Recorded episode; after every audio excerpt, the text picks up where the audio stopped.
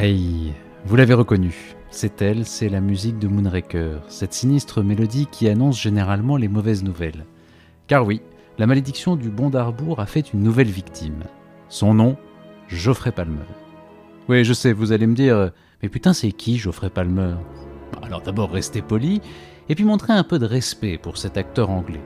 C'était certes pas Sean Connery, mais son petit rôle d'amiral dans Demain ne meurt jamais était tout ce qu'il y a de plus honnête. Et puis, cette façon de retarder sa mort, de laisser passer l'hommage à Sean Connery pour mourir tranquillement, quelques jours avant la diffusion de l'épisode consacré au film dans lequel il a joué, ça force l'admiration, non? Chapeau l'artiste. Et bonne écoute. On lance l'enregistrement. Bon d'arbre.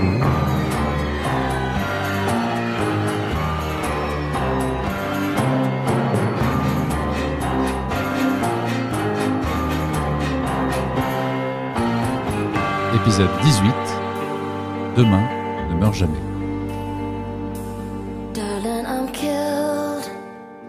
Bonjour à tous et bienvenue dans le 18e épisode du Bon d'Arbour, le podcast où l'on décortique film par film l'aventure cinématographique de l'agent secret le plus connu du Royaume-Uni, James Bond. Ensemble pour décrypter, analyser cette saga, je retrouve mes acolytes pour déconstruire les péripéties de 007. Il passe ses week-ends dans des brocantes de terroristes. Bonjour Manuel. Bonjour les amis. Et il rend toujours sa voiture de location en bon état. Bonjour Frédéric. J'essaie, mais oui, bonjour Charles.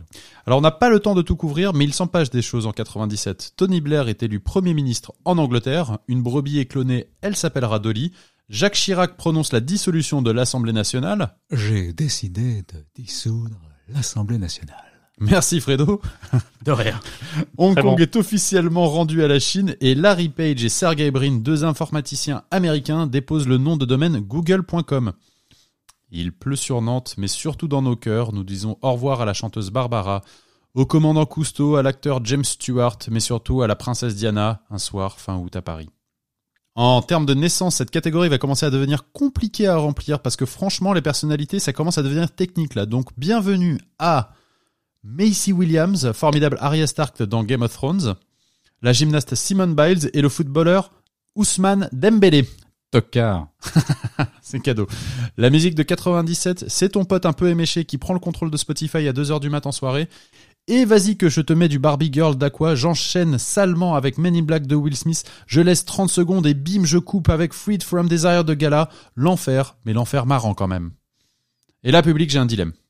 Parce que je pourrais demander à Fredo de fredonner un titre de la myriade des boys bands qui ont explosé cette année-là. Mais oui. CB3 avec Partir un jour. Alliage avec Baila. G-Squad avec aucune fille au monde. Alors, je crois que Manu ne connaît pas une seule de ces chansons. Non. Non. Mais je pourrais même demander Pascal Obispo avec son tube Lucie. Je peux le faire. Ouais, c'est sympa, hein. mais parfois il faut creuser. Aïe. Parfois il faut sortir des sentiers battus. Oula. Et proposer Je te prendrai nu dans la cime Camille des Chevaliers du Fiel. Oh mon dieu. Quel. Bon, bah. Écoutez, je, décline toute responsabilité ça. Moi, le rôle, le, jeu de Fredo Fredon, c'est on me donne une chanson et je la chante. Après, euh, voilà, moi, je suis pas responsable des choix éditoriaux de, de, de, de Charlot sur la chanson, donc, euh, pardon, pardon pour ce qui va suivre et voici un petit bout de, de la Sim Camille.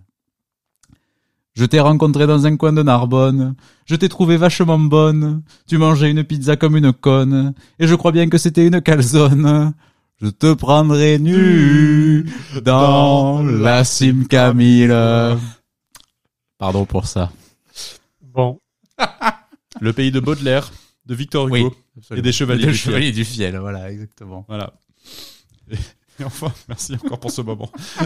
Et enfin, l'âge d'or des années 90 se poursuit au cinéma en 97. On peut glaner sur grand écran les incontournables Titanic, LA Confidential, Princesse Mononoke, Starship Troopers, Le Paris, Volteface, mais surtout le deuxième opus de notre Irlandais en smoking préféré, Pierce Brosnan, dans Demain ne meurt jamais. Alors, qu'est-ce que ça raconte demain ne meurt jamais? Eh ben, ça parle d'information, le nouveau pouvoir à la fin du XXe siècle. Mais surtout, il y a du rififi dans les eaux internationales. Les Chinois accusent les Anglais d'avoir une frégate dans leur territoire, ce que les Anglais nient formellement. Un bateau furtif envoie une foreuse sur la frégate anglaise, la coule, et elle envoie aussi des missiles sur des avions de chasse chinois. Tout pour fomenter un conflit mondial en puissance. On rend Hong Kong, mais on n'est pas encore à Miami. Hein.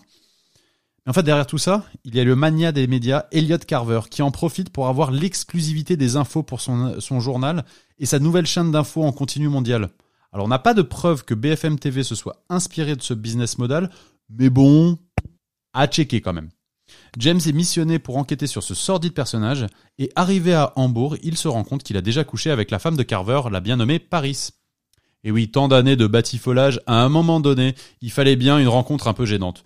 Mais James, il s'en fout, il n'hésitera pas à recoucher avec elle. Évidemment, qui dit coucher avec Bond, dit espérance de vie réduite à peau de chagrin, donc RIP Paris au bout de quelques heures, pendant que James est en train d'infiltrer les bureaux de Carver, aux côtés de Waylin, qui dit qu'elle fait partie de la New China News Agency, donc un peu l'AFP chinois, quoi.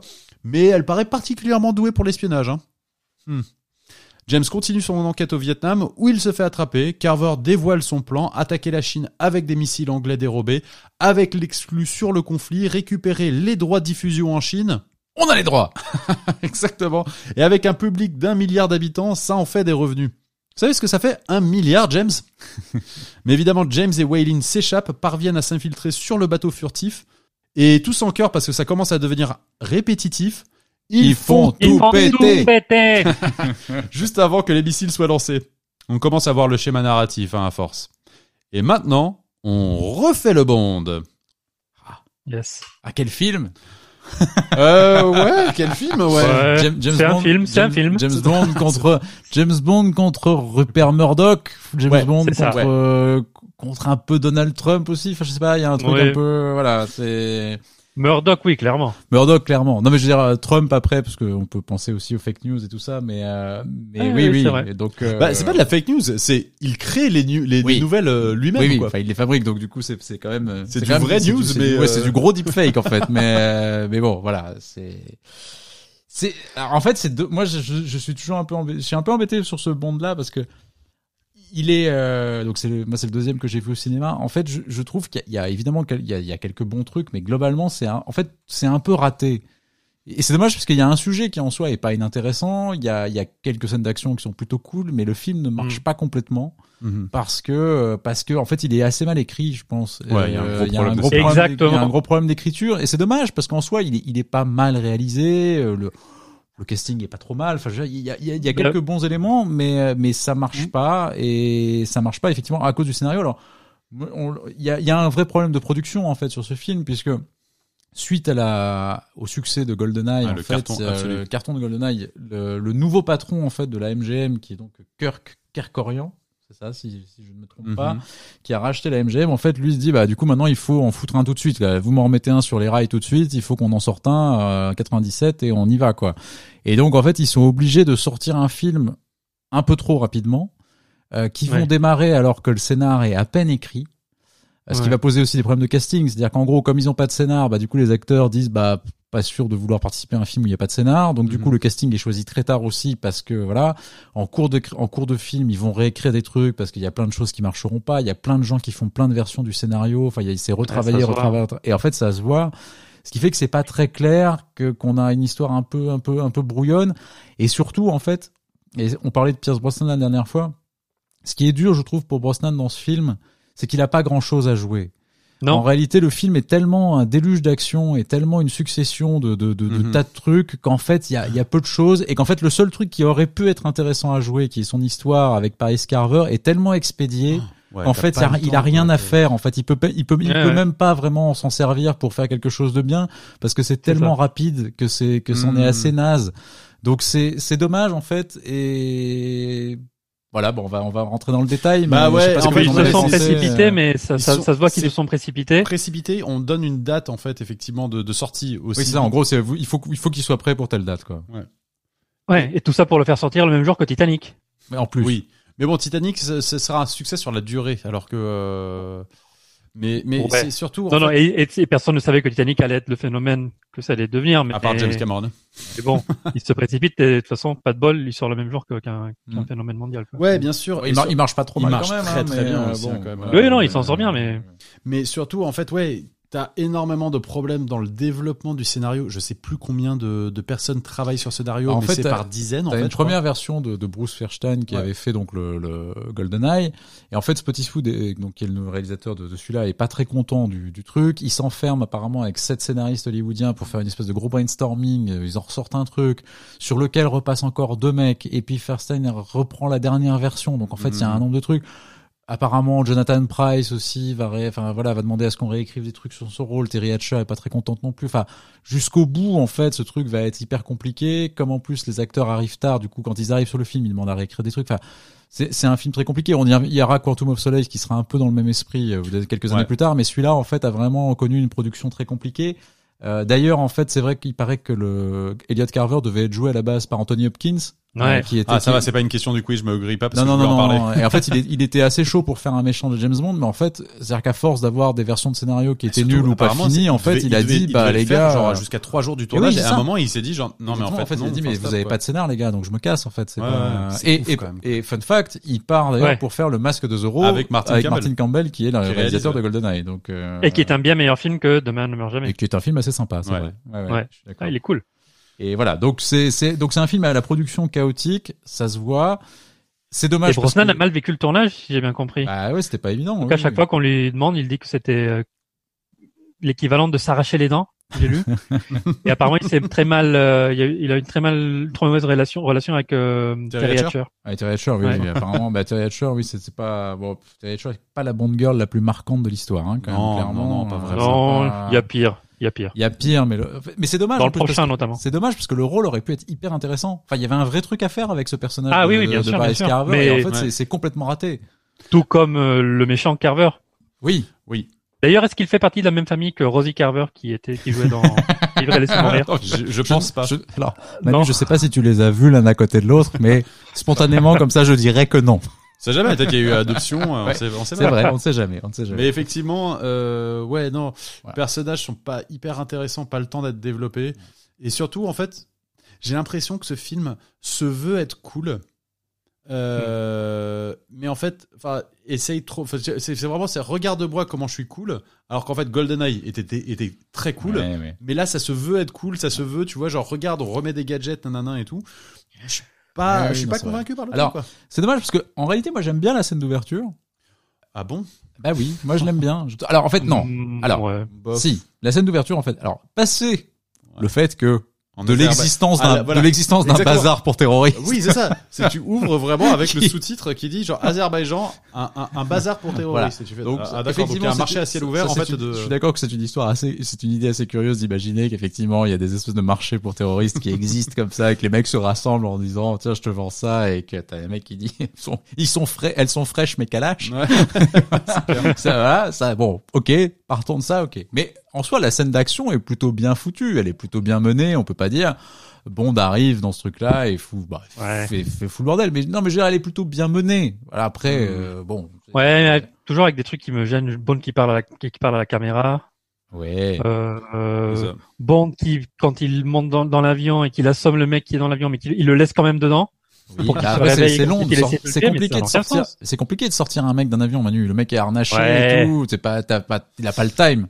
Mais parce qu'en fait, Bon, coup. Bond est là en fait pour récupérer euh, un un avion Bah, de chasse. non, en fait, Bond est là pour, pour- juste pour prendre en observer. photo des mecs au début. pour hein. Au début, il est juste là pour prendre des mecs en photo Et en pour fait, savoir qui compte- est sur ce ouais. mec, qui sont les mecs de ce, de ce, sur ce marché pour terroristes.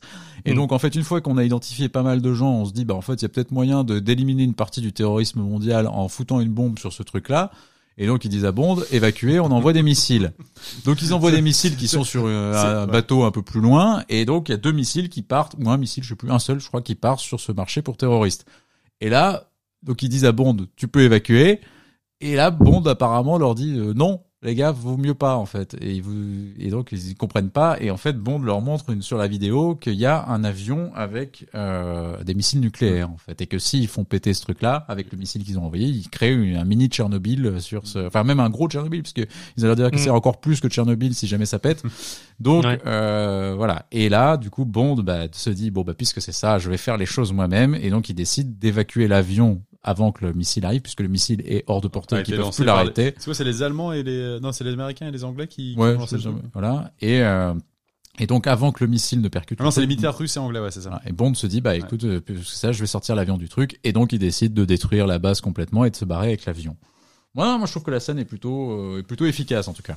Ouais, je, bah, je- pas Mais non, elle est pas, elle est Pas elle est pas, pas désagréable. emballé et surtout en fait euh, enfin ouais, ça fait très en fait je pense que ça date le film énormément de, de la réaction des Russes et des Anglais de dire bon il y a plein de terroristes là on va les on va tous les faire sauter Ouais. c'est très avant le 11 septembre tu vois cette affaire tu, Oui, tu pourrais oui. pas faire ça aujourd'hui genre Ah bah, oui, on va, oui. va juste Oui, faire tout exploser possible, et puis on se démerdera quoi Euh, bon après, euh, alors ça a été tourné dans les dans les, Les Pyrénées, Pyrénées, ce ouais. truc-là, ouais, à Persourde et euh, donc avec un, un aérodrome dans les dans les montagnes qui existe vraiment en fait et sur lequel après ils ont rajouté des trucs euh, de décor, mais euh, voilà ils ont trouvé cet endroit qui correspondait puisqu'ils avaient besoin d'un aérodrome euh, en altitude, donc Yes. euh, ce qui leur a, ce qui leur a servi à ce truc-là. Euh, donc Bond finit une fois qu'il a tout pété, arrive à partir avec l'avion. Il a effectivement donc assommé le, le copilote qui est derrière, parce que c'est un avion avec deux, deux pilotes. Euh, et là, je trouve que la fin est plutôt cool. Quand il arrive à se barrer avec l'avion, Mhm. il est pris en chasse par un autre avion. Mhm. Et là, on se demande. Et donc le mec qui était derrière lui se réveille, il essaie de l'étrangler. Pendant ce temps-là, t'as l'autre qui lui tire dessus, donc il est plutôt mal barré. il est pris de tous côtés Il est plutôt mal barré, il arrive à éviter les bombes et finalement, à un moment, le mec qui est derrière le perd de vue, il se demande où il est. En fait, Bond est tout- juste en dessous de lui, Ouais. avec son copilote qui essaie toujours de l'étrangler. Et là, Bond éjecte son, son copilote dans l'avion dans l'avion du dessus et l'autre avion euh, explose. Moi, je trouve que c'est une scène assez fun. Pour le coup, ça marche. C'est Oui. plutôt, c'est plutôt cool. Ouais, ça, ça fait un peu Mais le film est plein de, de scènes oui il y a des fun, bonnes hein. il y a des bonnes idées Ah, mais les scènes tu vois, d'action, moi, je trouve sont Oui. plutôt réussies dans ce oui, film-là. On peut pas dire. hein. c'est total action en fait c'est t'as pas de temps trop. respirer, Non, mais je suis pas le temps d'accord. Il y a trop. respirer. Non, mais je suis d'accord. Il y en a trop. Mais après, les scènes, elles sont plutôt bien exécutées. Bon, après, t'as quand même le moment où effectivement le mec est éjecté, mais arrive à rentrer dans l'avion au-dessus quand même, mine de rien.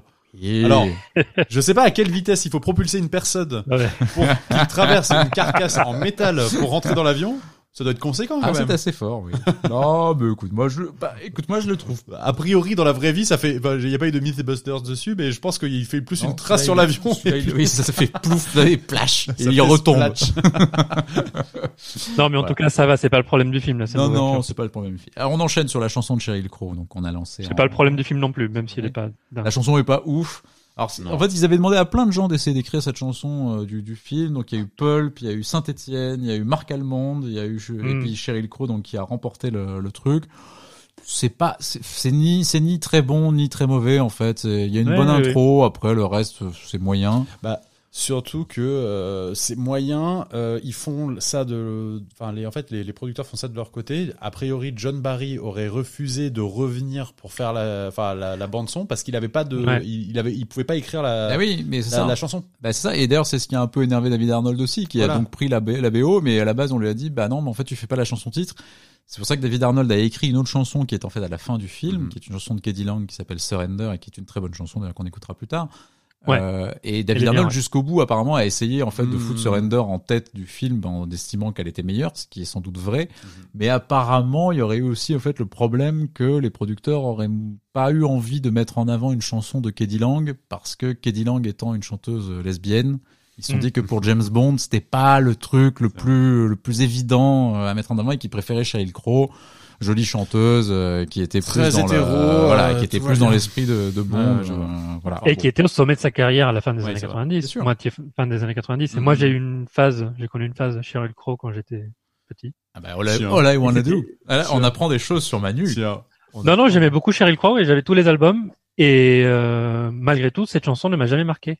Alors que j'adorais Sheryl Crow quand j'étais petit. Non, c'est Et vrai. cette chanson m'a toujours laissé indifférent. Et ce qui est marrant, c'est que sur cette chanson, en fait, on a sur cette chanson de 97, je crois, si mais il faudrait que je vérifie, mais je crois qu'on a deux vainqueurs des, des Grammy Awards en fait de, de la meilleure interprète euh, pop de l'année, je crois, qui sont donc euh, Keddy Lang en Ah, 93, je crois, et Sheryl Crow en 95, un truc comme ça. Enfin, ils ont vraiment, Ah. euh, ouais, un truc meilleur, je sais plus, c'est meilleure chanson pop ou un truc comme ça, enfin meilleur. ou Bah, rock, ça devait être All I Wanna Do pour Sheryl Crow. All I Wanna Do pour Sheryl Crow et l'autre c'est la chanson de Keddy Lang, c'est Const...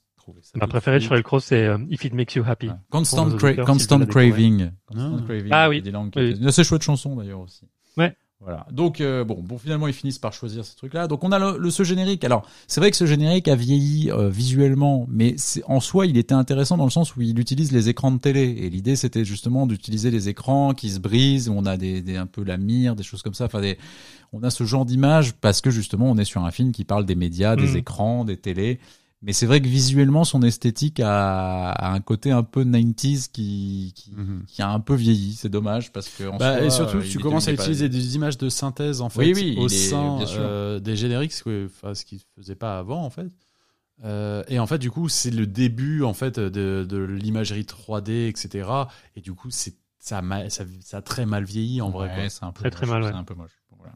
Mais tu as raison, en soi c'est intéressant, mais le film est plein de... En soi c'est intéressant, en soi c'est intéressant de faire oui, un, un film sur le pouvoir de l'info, en soi c'est intéressant de prendre Jonathan Price pour jouer le méchant, mais ça marche pas. Ouais, ouais, non, mais non, non, je suis d'accord, je suis d'accord. En fait, il y a, y, a, y a quelques bonnes idées, mais qui sont, qui sont rarement complètement abouties. C'est dommage. C'est ça. Euh, donc alors, on va arriver tout de suite, à, à vrai dire, au cœur du film, euh, qui est donc euh, qui va expliquer en fait ce qu'on ce qu'on ce qu'on regarde. Ce qui d'ailleurs en fait aurait très bien pu être la scène d'ouverture du film. Ça qui est marrant, c'est que euh, ce qui arrive après, en fait, le moment où la- le, le bateau se fait euh, se fait couler, euh, pour- aurait pu Bah très bien ouais, être la ouais. scène, la séquence d'ouverture. Bah, la séquence d'ouverture en plus n'a rien à voir avec le reste du film. Bah si, plus. on voit Ouais. le on voit le On voit Gupta, on voit Gupta, oui, Gupta. qui est, est l'encodeur. Bon, c'est léger. Hein. Donc on a en gros des MiG chinois. On est dans les donc qui disent qui voient un bateau anglais et qui leur disent euh, qui lui disent euh, vous êtes dans les eaux territoriales chinoises. euh, c'est quoi ce bordel? Si vous vous barrez pas tout de suite, on vous euh, on vous descend. Euh, là, les, les Anglais donc euh, regardent, ils disent bah attendez, vérifiez la position GPS parce que nous pour nous on est Nous, dans on les est eaux bon, hein. internationales et donc le, contrôle le GPS leur dit non non vous êtes dans les eaux territoriales chinoises, euh, vous êtes dans, dans les eaux internationales donc aucun problème. Donc ils disent mais les, les Chinois ont picolé donc c'est que ce bordel Donc bon, il y a apparemment il y a un il y y a un truc qui déconne.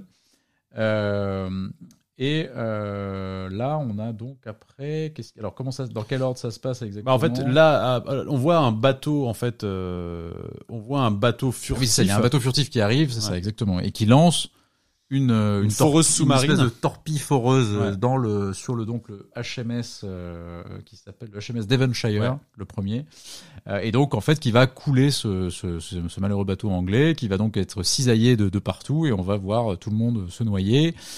Euh, ils vont finir par abandonner le navire euh, et ils vont se faire tuer Oui. par, les, par le bateau furtif et donc par un certain euh, un, grand blond. Voilà, un- nouveau grand un nouveau blond, grand blond. Ça faisait longtemps qu'on n'en avait pas vu. Ouais, depuis, tu, depuis euh, permis de. Voilà, tu n'es pas joué. Notre ami euh, Monsieur Ouais. Herr, Herr Stamper, Air Stamper. qui est donc joué par Goetz Otto, un, acteur allemand très très très peroxydé. Et qui donc va achever en fait tous les militaires dans une scène un peu à la Walken d'ailleurs avec Ouais. euh, où il va tuer tous les tous les survivants du, du Devonshire et Oui. euh, parallèlement ils vont donc envoyer un missile sur un des MiG chinois qui avait euh, qui ça. avait menacé donc en gros pour que eh ben, les Chinois disent euh, les, les Anglais nous ont attaqués et viennent faire des trucs dans nos eaux territoriales et que les Anglais disent bah, on s'est fait descendre sans sommation par des Chinois donc on comprend pas. Donc voilà, donc dans l'idée de faire une troisième guerre mondiale entre les Anglais et les Chinois. Donc ça c'est le principe du truc. Et on va découvrir que, Que ce, plan-là en fait ce plan-là est donc euh, donc de Monsieur Stamper en fait et Monsieur Stamper est Et l'homme pat- de son voilà, patron c'est De- Elliot Carver. Elliot Carver, qui donc par euh, par euh, appel Zoom en fait. euh, Ah oui, il fait en pensé à Zoom aussi. Vrai il est, en il Zoom, est ouais. en appel Zoom euh, et il lui demande du coup euh, à Stamper combien de personnes il tue en fait dans l'eau pour savoir Ouais. combien de rescapés il y avait. ouais. il y avait pour pouvoir et en fait avec l'ancêtre de l'iPad aussi tu Oui, vois euh, absolument. mettre à jour en fait directement la une de son euh, tabloïd Tomorrow. euh, Tomorrow et euh, et du coup euh, et du coup on comprend que voilà il fait ses propres informations Elliot. Carver Il donc Elliot Carver news. qui est un peu inspiré donc joué par Jonathan Price Ouais. euh, acteur anglais et euh, qui s'inspire euh, ouvertement on va dire de Rupert Murdoch le mania de de, de Fox News de de, Mm. De la Fox et de euh, enfin, la, la Murdoch euh, la Murdoch euh, Empire C'est ça. et euh, et en fait News, News Corp s'appelle son empire là. ouais c'est ça Il y a aussi un certain Robert Maxwell, je sais pas si vous avez vu ça, qui est aussi un autre mec des médias anglais, un mec un peu louche, euh, qui est aussi un, un mec qui est un peu dans des affaires un peu, un Oui. peu foireuses et un, un mania aussi de la presse anglaise Mhm. euh, et qui disparaîtra en fait. Et c'est ça le clin d'œil, c'est que ce mec-là est vraiment a vraiment disparu sur un bateau. Ouais. Euh, et il s'est, on s'est jamais trop su s'il s'était suicidé ou s'il était tombé du bateau. Et c'est ce que dit en fait à la fin M. Elle dit euh, le on l'a retrouvé sur son bateau et on dit qu'elle dit le- on pense que le mania de la presse s'est suicidé et ça c'est une vraie référence à Robert Maxwell en Ah, fait. c'est intéressant ça Voilà. Bon, Mais- Jonathan Price, Alors Jonathan on est d'accord, Price, c'est un échec. ah il cabotine trop c'est, c'est en- il est en roue Mais libre oui. en fait. Il est en roue libre et en fait il fait, Il en, en plus fait il, il est flingué comme Blofeld et ça c'est très pénible en fait parce qu'ils lui ont mis encore une espèce de veste à col Mao un peu un peu ridicule et euh, Et c'est dommage, il en fait trop. Alors, Mais surtout, il en fait trop, et surtout, trop. il fait pas si peur que ça. mais fait. non, il est un peu ridicule en fait. Et, et c'est dommage parce qu'en soi, je trouve que le rôle, enfin, il y avait, il y avait un vrai mec hyper, il y avait un vrai type intéressant à faire sur ce Et bien sûr, mais ça, ça n'est pas exploité vraiment. Il n'exploite pas son statut de magna, magna des Ben, médias par, euh, non, non, c'est vrai, c'est par deux, trois séquences.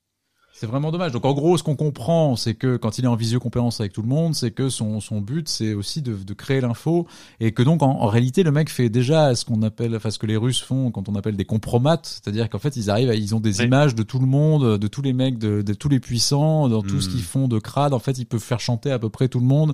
Ouais. il est capable de renverser. jamais, en fait. Non, il est capable de renverser un gouvernement parce qu'il a les infos en fait sur tous les gens Mhm. connus du monde et tous les gens influents et que donc il- c'est comme ça qu'il tient en fait tous tous ces trucs là. Et donc en gros, et en fait c'est marrant parce que tu vois quand je disais Blofeld, il y a un peu de ça parce que quand tu vois en fait quand il est en visioconférence avec tous les mecs en face de lui, il y a vraiment vrai. un peu le côté réunion du spectre. Je suis d'accord. Et surtout qu'en Ah oui. plus ils disent voilà on est en train on a extorqué tant de trucs on a on va diffuser la vidéo du premier ministre de machin qui a qui se tape une nana enfin et donc t'as vraiment l'impression que c'est vraiment re- revenge and extortion quoi c'est Ouais. vraiment le spectre je trouve que tu retrouves ça mais sauf que c'est à une époque où c'est un peu ridicule et, et effectivement Price pourtant qui est un super acteur hein, mais qui je Ah bah trouve oui, oui. là et, et en fait il est pas dirigé j'ai l'impression quoi et que donc le mec, le mec fait un peu n'importe quoi enrôlé. enfin, pour moi, c'est pas un trait. Enfin, en gros, parce que ce qui est impressionnant sur ce film, en fait, c'est le nombre de lieux différents sur lesquels on Ouais, va. ouais. C'est ça, c'est impressionnant. euh.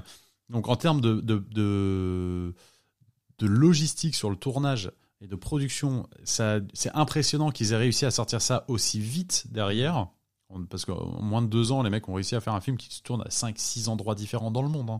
Ouais. Euh, mais effectivement, au détriment de une histoire, au détriment de effectivement peut-être euh, des jeux d'acteurs. Euh, Et ouais, Jonathan Price, pas si convaincant. Euh, son homme de main, euh, Stamper, pour moi, il est pas du tout Non, charismatique. non, il est, en peur, fait- il est pas intéressant en fait Non, non, non, il est à l'ancienne, mais. Bah, en fait, ils ont essayé de lui donner un look à la, à la Donald Grant, hein, c'est ce qu'ils disent d'ailleurs. Je sais pas si vous avez Ouais, vu, mais ouais. l'idée c'est vraiment euh, de rendre Ouais, un peu hommage à ça, mais c'est un peu, c'est pas très, c'est un peu raté a- parce qu'en plus il est très musculeux en fait et on dirait plutôt une espèce de, de vraiment de, de, de, de Dolph Lundgren du pauvre un peu. Il y a un truc un peu comme ça. je Ouais, c'est vrai. Ça voyait le Dolph Lundgren du pauvre. Ouais, il y a un peu ça, je trouve. Mais surtout, alors apparemment il y a une histoire de euh, quand on l'a casté de God Soto pour, ah oui, j'ai euh, vu ça. Ouais. God Soto pour euh, pour son casting, on lui a dit bah présentez-vous. euh, Vous avez 20 secondes. Vous avez 20 secondes. Il a dit Je suis grand, je suis méchant, je suis, Je suis allemand. voilà, 5 secondes, gardez le reste. Voilà, c'est ça.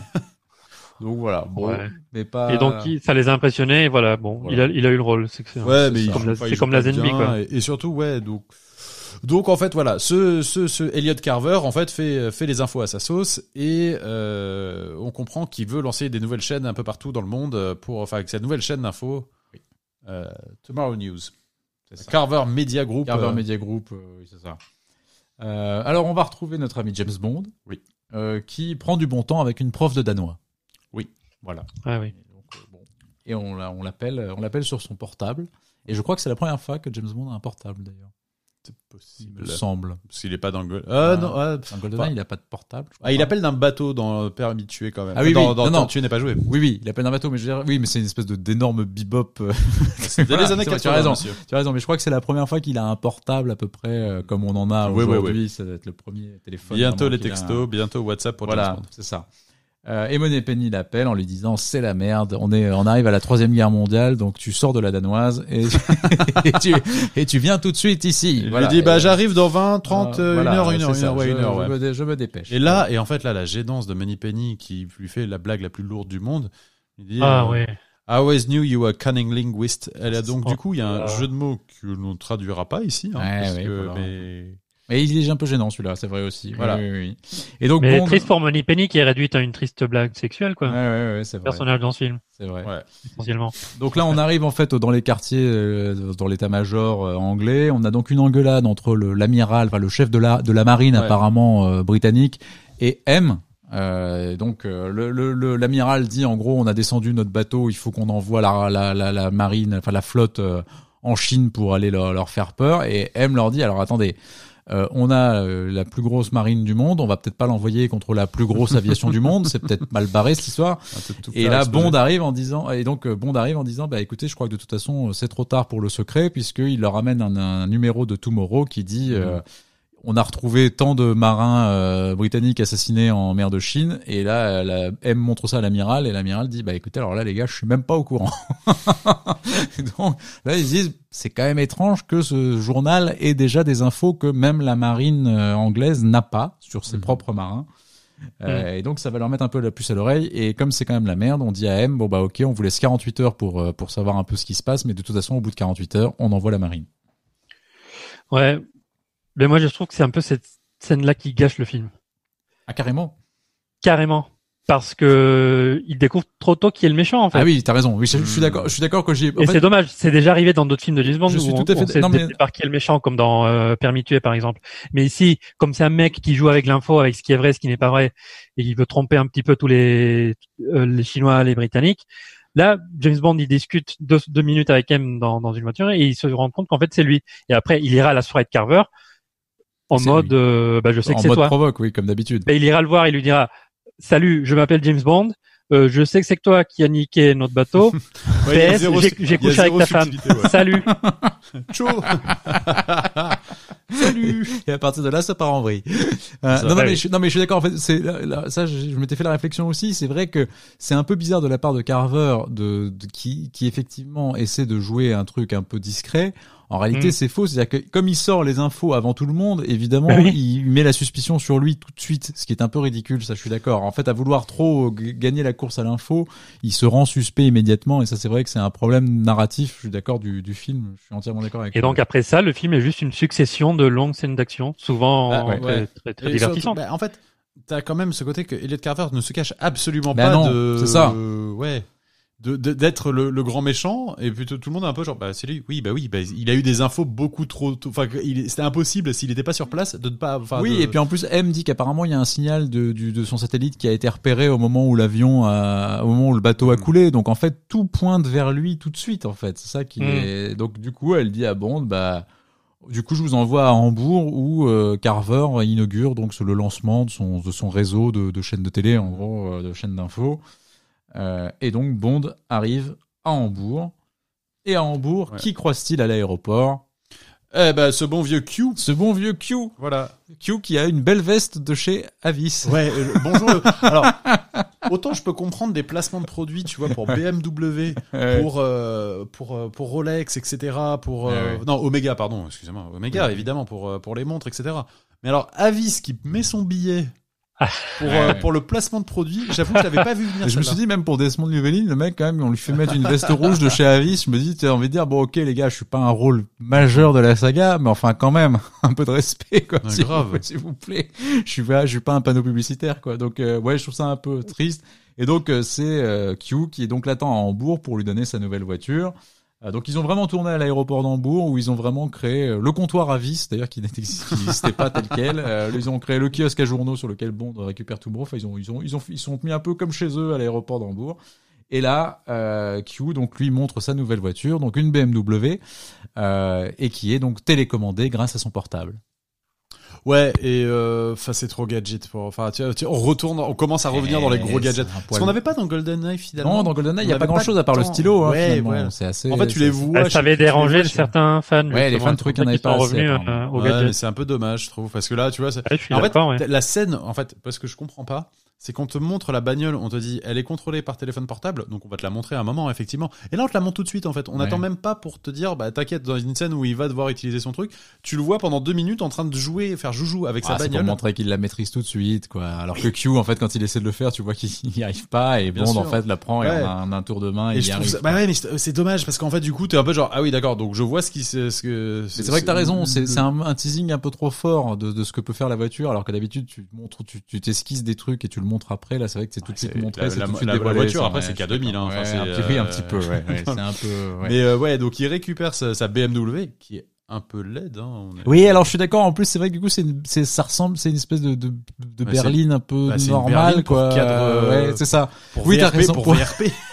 C'est James Bond le VRP quand Bah, elle même. est moins hein. classe cette voiture. Je suis d'accord. C'est une belle bagnole, mais c'est, vrai que ça fait un peu cheap pour James Bond, je trouve. Il y a un côté un peu. Alors que tu vois la BMW Z3 dans GoldenEye, Oui, elle bah, a la la Z3, elle gueule, la classe, elle est ouais. magnifique. Enfin, enfin, moi j'a- j'adore cette bagnole. non, je suis effectivement, enfin ça fait vraiment la voiture de Playboy. Là, ça fait euh, voiture à papa. euh, genre, bah qu'est-ce qu'on avait à vendre cette année euh, pour BMW Bah Hmm. mais donc, mais donc ta petite berline. Je suis d'accord. C'est donc- dommage. Donc voilà, il est donc il a un tout un téléphone, donc il fait scanner euh, et qui fait donc aussi télécommande de- voiture. Voilà. Euh, donc il va à la soirée donc euh, de chez Carver, il y Voilà. va, euh, on le présente à Carver. Donc comme tu disais Manu, il dit coucou. euh, ah oui, vous avez des satellites et ils pourraient pas faire dévier des bateaux de leur route. Euh, et là du coup Carver fait la tronche. Et, vous êtes euh, vraiment banquier parce qu'il se fait passer pour un banquier dans le, dans le truc. Il dit vous avez, Ouais. et beaucoup d'imagination pour un banquier. voilà. Donc, bon, donc il se jette une fois dans la gueule de, comme d'habitude dans la gueule du loup, il provoque, donc évidemment, en gros, on comprend bien que ça va, ça va être la merde. Il va voir donc Paris Carver, puisque euh, M, en fait, lui avait dit, mais j'ai appris que vous aviez une liaison avec la femme de Carver, et donc il dit, oui, c'était il y a longtemps, mais il dit, bon, bah, et- bah, démerdez-vous pour qu'elle s'en souvienne. et donc, il va la voir dans le, dans, dans, à la soirée, et donc elle est interprétée par Terry Hatcher. Terry Hatcher, Oui. euh, qui est oubliable.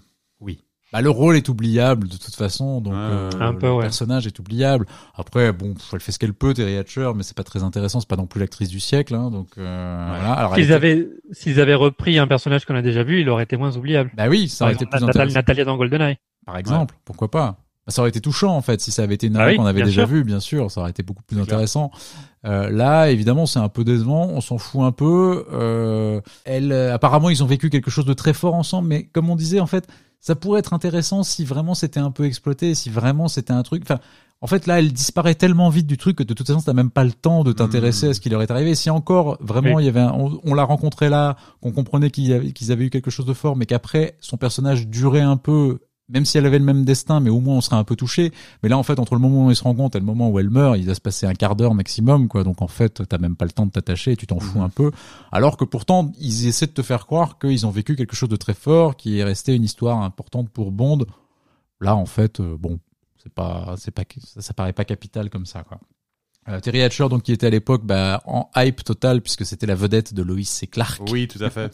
les nouvelles aventures que, de Superman. effectivement, C'était la, la première gloire de Terry Hatcher. Effectivement, euh, après, ce sera, Après, sera Desperate, ouais. Desperate Housewives qui la remettra sur le devant de la scène. Absolument. Bonne actrice télé, quoi. Ouais, bonne actrice télé. Alors apparemment, elle a joué James Bond parce que son mec de l'époque euh, avait un fantasme qui était de, de, de sortir avec une James Bond girl. Et donc elle a accepté apparemment de, de, de jouer dans James Bond juste pour ça.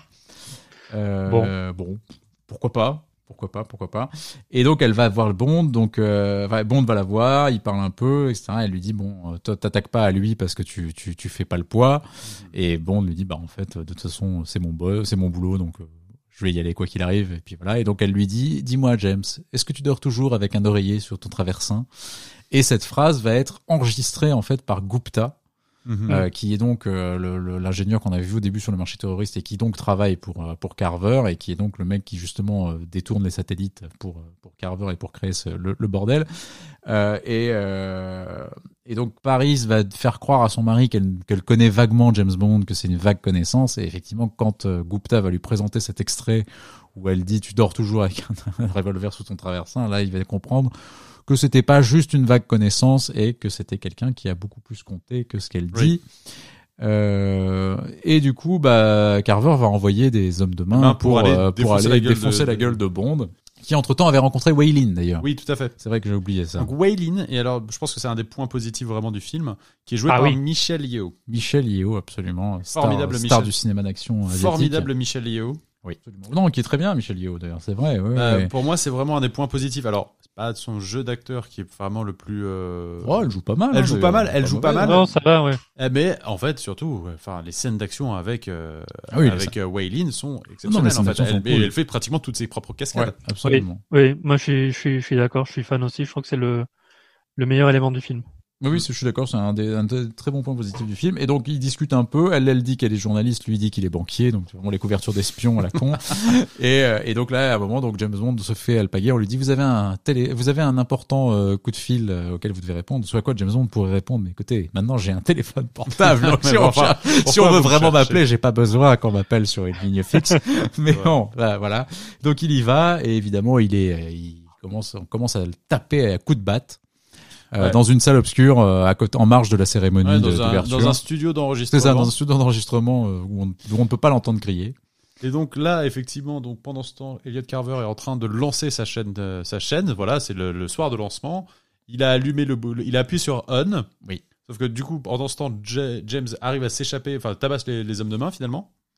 Et comme il est pas content, Et comme il est pas content, en fait, il passe devant, je sais, enfin, en vrai, c'est ça, c'est- c'est c'est un peu ridicule. Il passe vraiment, en fait, dans une salle où, en fait, il y a des câbles accrochés dans le mur. Il tire sur les câbles et, en fait, ça nique, ça, ça nique tout le signal bah, international. c'est en les de- plombs. Bah, c'est les plombs. il, est- il Mais a, pardon, mais il a du pot parce que c'est juste à côté de là où il se faisait tabasser. oui, ça, ça, ça tombe bien. Il- Quel est il- fusible. Ouais, c'est- mais c'est, pardon, mais c'est débile. Bon, et donc en gros, il, il éteint la, la- tout le, tout le, toute l'installation électrique du truc, Mhm. et du coup, la cérémonie de- d'inauguration de Carver fait un flop puisque tout s'éteint et que du coup, il était en direct et tout s'arrête. Donc euh, voilà. Donc évidemment, Carver n'est pas content du Mhm. tout puisque donc il apprend dans la même soirée que sa femme. Donc il y a un mec qui est à ses trousses qui a l'air de lui en vouloir. En plus, il s'est tapé sa femme et en plus, il a flingué sa soirée d'inauguration. Donc, Il est pas euh, content. Bond. il ouais. est pas content. Voilà. Donc on sent que ça va être un peu un peu compliqué. Bond va alors va repartir à son hôtel et euh, il va picoler. Donc on, ça, pour qu'on comprenne bien qu'il est triste à cause de cette Mm, histoire de, mm, de, mm, Cara- de Paris Carver. Et là, elle va le rejoindre. Ouais. Elle va Et le oui. rejoindre à son hôtel et euh, ils vont s'embrasser, ils vont recoucher ensemble évidemment. Euh, scène pas facile à faire pour Terry Hatcher qui avait appris quelques mois plus tard, en fait quelques semaines plus tôt, pardon, qu'elle était enceinte. Tout à En fait. Donc euh, c'est pour ça qu'on Oui. la voit, c'est pour ça qu'on la voit que de dos en fait quasiment dans la dans la séquence. On n'est pas, sûr que c'est elle de dos, en fait. C'est Euh, peut-être pas elle de dos d'ailleurs, j'en sais rien, c'est possible. Mais- Il paraît que c'est elle, hein, j'ai lu que Ah, je c'était crois que c'était elle quand même, ouais. Mais effectivement, c'est pour ça qu'on la voit que de dos, parce que apparemment son, son ventre Ouais. commençait à s'arrondir légèrement. Donc euh, voilà, donc et, et, euh, c'est une scène. Voilà, encore une fois, ça pourrait être joli, ça pourrait être intéressant, mais ça, c'est trop vite, c'est trop vite, ouais, trop expédié en fait, c'est trop fait, vite euh, expédié. James laisse, en fait, euh, James laisse Paris pour aller enquêter euh, dans En le fait, bureau de Carver. Le lendemain, en fait, elle lui dit, voilà, elle, elle part et elle lui dit, écoute, je, je sais que tu vas, de toute façon, tu n'en feras qu'à ta tête. Donc elle lui dit, écoute, voilà, il y a un laboratoire secret Au dans- dernier étage. dernier étage de l'imprimerie, je sais pas quoi, donc vas-y. Et il lui dit, mais je peux te, je peux te faire sortir de là. Et elle lui dit, mais non, mais tu peux pas me protéger de lui. Elle s'en va. Et voilà. Bon. Ouais. Donc du coup, Bond va dans ce dans ce truc-là. Donc c'est une espèce de de- d'imprimerie en fait de, de journaux et dans laquelle apparemment il y a un, un laboratoire secret dans lequel il arrive à rentrer euh, et il va euh, trouver un coffre en fouillant dans un bureau. Donc il va utiliser son fameux téléphone sur lequel il peut scanner l'empreinte Mhm. digitale qui ouvre le coffre et ensuite l'appliquer pour pouvoir ouvrir le coffre. Heureusement, heureusement qu'il a ce gadget. Heureusement hein. qu'il a ce gadget, c'est bien pratique parce que c'est vraiment en plus le type de fermeture de coffre qui correspond exactement à celle du téléphone. c'est ça qui est, c'est du pot parce que si ça avait été un truc à cliquetis comme avant, bah le téléphone servait à R. Mais bon, tant pis, c'est comme ça, c'est comme ça, c'est ça tombe bien. Et euh, et donc il va récupérer dans le coffre donc l'espèce d'encodeur, euh, le boîtier là qui apparemment donc euh, je sais pas, c'est un truc GPS en fait qui qui permet de donc de dévier apparemment les trajectoires euh, de du, du satellite. Et euh, évidemment, quand il va se barrer, euh, il va commencer à se rendre compte qu'il est, qu'il va entendre du bruit d'une porte qui s'ouvre. Et en fait, la porte qui s'ouvre, c'est Weilin, C'est ça. qui donc apparemment n'est pas juste une nana de la FP chinoise. Et non, elle est, elle est là pour, pour les mêmes raisons, Voilà. en fait. Et en fait, elle est poursuivie par des par des gens. Et donc là, s'ensuit donc une une poursuite dans dans l'imprimerie euh, avec Bond qui tire dans le tas et Weilin qui s'échappe tranquillement pendant qu'elle lui laisse faire le boulot en fait. Ouais, ouais. Ouais, c'est pas la meilleure scène d'action. Non, bon, c'est pas. Voilà. après, Non. Mais encore une en fait, encore une fois, c'est très long. En Ouais, fait, c'est une scène long, d'action assez longue et c'est encore, en fait, c'est une, c'est une énième scène d'action dans ce film, en fait. Et c'est vrai qu'à la fin, en plus, c'est pas la plus mémorable parce qu'il y en Ce a pas la tellement- dernière. hein. Non, Ouais, c'est pas, pas ça, la c'est pas la dernière. Non, mais c'est ce que je veux dire, c'est qu'en fait, il y a que ça. Euh, et donc, ça finit par une baston avec des mecs et un mec qui tombe d'une manière assez crade dans les rotatives Ah, oui. de, dans les Ah, rotatives oui. de la, du journal et où tu sens effectivement que le mec a été broyé dans les rotatives et donc le, le journal est imprimé avec euh, sang, quoi. Oui. en fait, voilà. Donc, c'est une scène un peu Et là, euh, James Bond nous refait une petite blague euh, alors qu'il C'est y a ça, à personne. à côté personne. Voilà, on dit, Voilà. mais il est- sa santé mentale en prend un coup Oui, c'est quand quoi, même. C'est on- Ah là, dans, dans ce film, il les enchaîne. C'est Ouais. quoi, c'est on imprime n'importe quoi de nos jours, un Yeah. truc comme ça. Ouais, Ouais, c'est c'est ça. ça, un truc dans ce genre-là, ouais. Alors que t'aurais pu sortir, attends, effet de bleed, it leads. Tu vois, ça, c'est du. Ah, pas mal. Ah, bravo. Pas mal, pas Bravo. mal, pas mal. Je vais l'envoyer en suggestion. à- vas-y, refais-le Barbara pour la pour la pour la post synchro de la réédition la réédition Blu-ray de, de- des prochaines années. Tu peux tu peux tenter ça. Et donc là, il va reprendre sa bagnole et il s'en va. Et là, euh, Carver l'appelle sur son portable. Alors, on sait pas comment il a eu son portable parce qu'il l'a pas donné, hein, mais bon. Ouais. mais bon, en même temps, quand t'es mania des médias, tu dois pouvoir avoir d'accès euh, à l'annuaire. Pense. Facilement. Je pense que ça doit être facile parce que ça se trouve en fait, il a un abonnement chez Carver, téléphone. Il a fait C'est 118, de- il a fait 118, 218. C'est 218, c'est ça. Et donc il l'appelle et il lui dit Vous avez deux choses qui m'appartiennent, Monsieur Bond. Je parle de l'encodeur et de ma femme. Il dit d'ailleurs, je crois l'encodeur avant sa femme. Hein, Ouais, d'ailleurs, je crois Il que a, ça il le. a le sens des priorités. oui, je pense que ça l'embête plus. Et là, euh, Bond arrive donc à l'hôtel et il tombe sur Paris qui est morte Qui est dans morte. la chambre d'hôtel. Exactement. Et pendant qu'il la découvre morte, il entend une vidéo qui dit euh, la, la, la femme du média du mania des médias s'est suicidée et on a retrouvé à côté d'elle le corps d'un homme. Et là il, il a un petit il- ah merde il y a personne là pour l'instant à côté d'elle. Et là tu as un type qui avec un accent allemand lui dit vous êtes Oui. dans ma ligne de mire monsieur Bond. Et oui, tout à fait. Le docteur Kaufman, le docteur Kaufman joué Mm. par Vincent Schiavelli, en Ouais. fait, qui va un, un second rôle qu'on mais a vu dans plein de trucs Ah oui, dans oui, plein il de dans tous les films. Ouais, il On l'a vu dans Sans Ghost. savoir comment il s'appelle. Ouais, il est dans Vol de- au-dessus d'un nid de coucou, je crois, non Oui, aussi, il me fait. semble. Enfin, il Oui, plein- oui, il bien dans- sûr. Il est dans plein de trucs, il est dans plein de trucs. Il a Et puis une même dans des gueule, séries, en fait, on le voit dans plein de- d'épisodes de séries. Enfin, il est, il est souvent Dans Ghost, dans Ouais, Ghost, Ghost, aussi. ouais, ouais, il fait plein de trucs. Mais c'est le fantôme, c'est un des premiers fantômes Il dans, dans Ghost. Buffy contre les vampires, Ouais, euh, il a fait plein de choses. Larry Flint aussi. Ouais. Et donc il joue une Independence Day. Ah ouais. Il joue, il joue une espèce de, de, de tueur à gages un peu sadique euh, allemand Très qui professionnel. euh, très professionnel qui s'est torturé et donc il est censé donc tuer Bond à côté de Paris pour qu'on fasse croire qu'en fait c'est les Bond qui a tué Paris avant de se suicider. Euh, et euh, pendant ce temps-là, les mecs sont en train d'essayer de récupérer l'encodeur dans sa bagnole. Les hommes de main de, avec Stamper, les hommes de main de, de Carver. Oui, parce qu'en en fait, Mhm. euh, il a mis le- l'encodeur dans la boîte à gants. Oui, mais la boîte à gants qui est donc en plus, euh, enfin un coffre, un mini coffre Ouais, en fait dans la, dans la bagnole. Et puis évidemment la, la bagnole est et puis elle est blindée, donc en fait les mecs y arrivent pas. Et donc euh, Kaufman va tuer James Bond, et sauf qu'à ce moment-là, euh, Stamper ouais, l'appelle ouais, dans ouais. l'oreillette en lui disant, écoutez, on a un peu de mal à ouvrir la bagnole. Est-ce que vous pourriez nous aider? Et donc là, euh, le Kaufman est un peu en mode, euh, alors je suis désolé, écoutez, alors je suis bien embêté. je suis, je suis vraiment désolé. J'ai, les, les mecs sont nazes. euh, c'est pas de ma faute. Moi, j'étais là pour vous tuer proprement, et là, du coup, ça tarde un peu. Euh, Est-ce que vous pourriez nous aider à ouvrir votre bagnole, s'il vous plaît? Oui. Et là, Bond lui tend son portable en lui disant "Écoutez, vous faites, vous faites Voilà. étoile, étoile, étoile." comme code pin et euh, ça. ça. devrait ça devrait ouvrir la bagnole et sauf qu'en fait il fait ça et il y a une espèce de, de, de, de taser en fait Ouais, dans le dans téléphone En fait, il y a- il y, a une fonction taser sur le téléphone. fonction taser dans le téléphone et donc euh, le, le mec se prend une décharge et, et du coup Bond le, le tue avec donc je sais pas un truc de vengeance aussi par rapport à Ouais, Paris. Donc et, et ça va être important pour la suite je trouve. Parce que donc là on sent Bond quand même vraiment dans, en mode vengeance. On sent que ça l'a touché que Paris Carver meurt. Donc il tue ce mec là de, de sang froid d'une balle dans la tête et tout ça. Et là il retourne donc prendre sa bagnole. Et donc évidemment, c'est là que va jouer le côté la bagnole télécommandée. Et donc il va faire venir la bagnole qui va se barrer de là où elle est euh, en train où il y a des mecs avec des masques qui essaient de la de la de la bousiller. Et donc il va rentrer dans la bagnole et s'ensuit une poursuite dans la bagnole. Et c'est ça en fait moi que je reproche au film, c'est que bon, la poursuite elle vaut ce qu'elle vaut, il y a quelques bons trucs dedans, bon, c'est encore Oui. une énième scène d'action euh, dans dans ce film, mais surtout, je trouve qu'il y a un truc qui va pas, c'est qu'on vient de quitter Bond euh, en mode vraiment euh, tu vois, il a, il a perdu une femme quand même qu'il a aimée, Mm. qui, ça l'a touché. Il vient d'abattre un mec quand même de, de sang-froid, Ouais. d'une balle dans la tête. Et là, il s'amuse. Et on fait. dirait un gamin dans Ah sa ouais. bagnole Ah. en fait. Et ça, Il y a- Avec une. Game Boy, quoi. ouais. Et là, il y a un truc qui fonctionne pas. Alors, je, je pense que c'est aussi un problème d'écriture du truc en fait. C'est que je pense qu'il y, avait peut-être des scènes entre temps où il y avait peut-être un truc. Enfin, ça, ça- je sais pas comment ça marchait, mais en fait, ça marche pas. Si tu veux, la continuité est pas logique puisqu'en fait, tu le vois se marrer dans sa bagnole avec son sa Game Boy en train de faire sa bagnole télécommandée, alors que ça, ça, devrait, ça devrait pas du tout être ça en fait. Et ça, je trouve que c'est un un des soucis moi, pour moi du film et c'est un des rares trucs que je reprocherais peut-être à Brosnan là-dessus c'est de, de manquer de continuité dans le dans le rôle par rapport à entre ces deux scènes alors peut-être qu'effectivement elles, elles étaient pas faites pour être collées immédiatement à la suite ou peut-être qu'elles n'ont pas été tournées dans un ordre je sais pas enfin, j'en sais rien mais en tout cas je trouve que ça c'est un défaut du film Oui, oui, totalement. Et en fait, cette scène, donc, du, il est à l'arrière de sa banquette pour euh, diriger sa voiture. Et euh, t'as les hommes de main donc de Carver qui veulent arrêter la voiture et la faire, euh, enfin, l'arrêter. Et en fait, ils sortent de plus en plus de, euh, enfin, tu vois, ils commencent avec le flingue, puis après ils commencent avec la mitraillette. Oui, après, des, des bazookas Les mecs sortent un bazooka.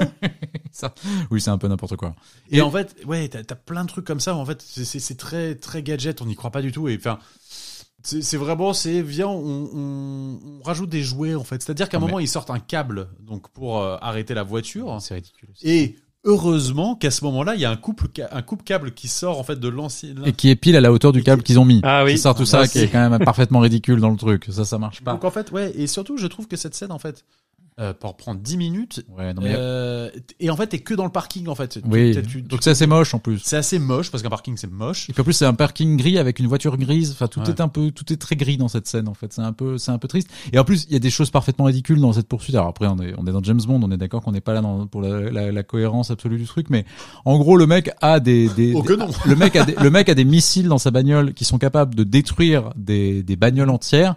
Mais à un moment il envoie un missile dans un grillage dans une porte de parking et la porte de parking apparemment elle est elle est à l'épreuve des bazookas quoi si tu veux. Donc enfin je veux bien hein, Écoute, mais voilà. Moi, moi, moi, quand je veux prendre un parking, je veux Oui. qu'il soit sécure. je veux qu'il soit sécure voilà c'est ça. Donc là effectivement celui-là apparemment il est inviolable. C'est un Ah, parking absolument inviolable. Donc bon bref c'est pas grand chose il y a un truc qui est rigolo c'est qu'effectivement les deux vitres les deux les deux pare-brises de la bagnole sont pétés et qu'en fait finalement il tire un truc de bazooka et qu'en fait le bazooka passe à travers les deux vitres. Ça c'est too much mais à la limite c'est un gag qui est plutôt rigolo Oui, je trouve oui. en soi. Visuellement, c'est marrant, mais tu vois le pas tu vois le missile Tu les enchaînes les tellement que mais il y en a trop en fait. Il y en a trop. Et surtout il y a les pneus qui se regonflent Ah qui est ouais. quand même le truc le plus ridicule du truc je pense c'est à dire qu'en fait Bond envoie des clous euh, de, parce qu'évidemment la, la bagnole est piégée comme dans toutes les bonnes bagnoles de James Bond donc il y a des clous qui sortent du truc sauf qu'à un moment comme il est toujours dans le même parking et qu'il fait des tours de parking bah, il repasse lui-même sur les propres clous qu'il a lancés et en fait il y a une option dans le dans le dans la bagnole qui permet de regonfler les pneus donc Ouais. euh, Ouais, voilà. ouais, ouais. Et donc, il arrive à s'échapper finalement Par le toit du parking. Par le toit du parking. Euh, donc, il, Bond s'échappe et puis après, il envoie en fait la bagnole valser dans. Bah, il sort de la bagnole et il la fait passer par le toit du Par parking toit. et il la ramène dans un magasin à De vis. location à un vis. comptoir à vis Voilà. Voilà, super. un petit gag Haha. est- et pareil là tu vois ça le fait marrer et en fait encore une fois on n'est pas dans un on n'est pas dans le même esprit Non, je non, trouve euh, du truc alors après ce qui c'est juste je sais pas si vous avez vu en fait comment on fait une scène comme ça c'est comment tu fais en sorte que la que la bagnole repart enfin parte dans le magasin à vis je sais pas si vous avez vu donc en fait c'est un mélange de plein de plans euh, donc t'as déjà le plan qu'ils ont tourné donc dans une première scène je crois que c'est le truc où la bagnole saute du euh, saute du parking donc elle détruit un petit muret donc ça c'est fait un truc où en fait elle va pas très bas Ouais, mais tu la vois juste en fait détruire le mur et faire une petite cascade. Donc ça c'est tourné en studio, je crois. Après en fait tu vois la bagnole descendre comme ça, mais tu vois pas la bagnole. En fait tu vois juste une- un mouvement de caméra qui descend. Donc ça c'est un hélicoptère qui, qui fait le mouvement de caméra. Et après pour qu'elle arrive dans le magasin à vis, en fait ils la foutent, ils la font sortir d'un camion qui est assez haut. Et en fait il y a une rampe qui, D'accord, qui ouais, conduit qui- la qui bagnole tombe, dans le fait, magasin et qui fait tomber Ah, la bagnole dans le magasin. Ah, Voilà. c'était juste assez marrant de voir comment ça, comment t'arrives à faire un truc comme ça, alors qu'évidemment tu fais pas sauter une bagnole d'un parking pour la faire Non, pour la foutre dans un magasin. Mais Oh, c'est quoique, marrant ils de- l'ont fait après dans Fast and Furious. Hein, Oui, oui, euh. non, mais bien sûr, tu, non, mais tu, tu peux le faire. Mais disons que là, en fait, voilà, c'est plein de petits trucages comme ça, enfin plein de petits. Mais belle pub pour Avis. Hein. Ah oui, le placement de produit à vis, Il y a- il, est, il est colossal. Oui. Mais il y a un paquet de placements de produits. Il y a Ouais, c'est de pire en pire. Heineken, il y a Ah sûr. les Omega Ah, pour les ouais. montres, ouais. euh, Smirnoff aussi. Ben, J'ai lu que c'est le premier film dont le budget a été euh, récupéré en placement de produits, 100 Ouais. millions de dollars. Et du coup, ils, ont quand même que utilisé, ils ont quand même utilisé 17 BMW pour le, pour Ouais. cette scène de, de, dans le parking. Voilà. Ah ouais, c'est pas mal quand même. Mais euh, ouais. Bon, et, bon, on a et quand même- là, et là, sans transition, en fait, on retrouve James qui retrouve donc euh, Wade. Jack Wade. Jack Wade, donc je- sur une base américaine. On avait euh, vu dans GoldenEye. une base américaine Mhm. en Asie, du coup. Oui. Et en fait, euh, le décodeur GPS que, que James avait euh, avait récupéré, du coup, montre l'emplacement du bateau qui a coulé en fait. C'est ça, parce qu'en fait, ils se rendent compte que le- le- le- l'encodeur a été trafiqué. Et donc, grâce à, grâce à ça, en fait, Mm. ils sont capables de, de trouver vraiment l'endroit, oui, où il avait vrai, où il a vraiment coulé, en fait. Pas la- pas l'endroit qu'il avait déclaré au moment où il court, mais, où il coule, mais le véritable endroit. Et donc, Bond va décider d'aller fouiller l'épave. Voilà. Et là, t'as un saut en fait, pas en parachute, mais en fait un saut directement de l'avion pour aller directement sous l'eau, parce qu'il a pas le droit en fait d'être- de, de, enfin, de se faire repérer par les radars. Ouais. Euh, donc il fait un halo jump, ce qui ce qu'ils appellent euh, dans le truc. Et, euh, et en fait, au moment où il saute, on lui, on- les mecs se rendent compte que les- dans les dans Oui, les c'est- coordonnées que c'est le, territoire vietnamien en C'est ça, c'est pas les eaux internationales, il a coulé, en fait, dans les eaux vietnamiennes, donc c'est Mm. plutôt risqué.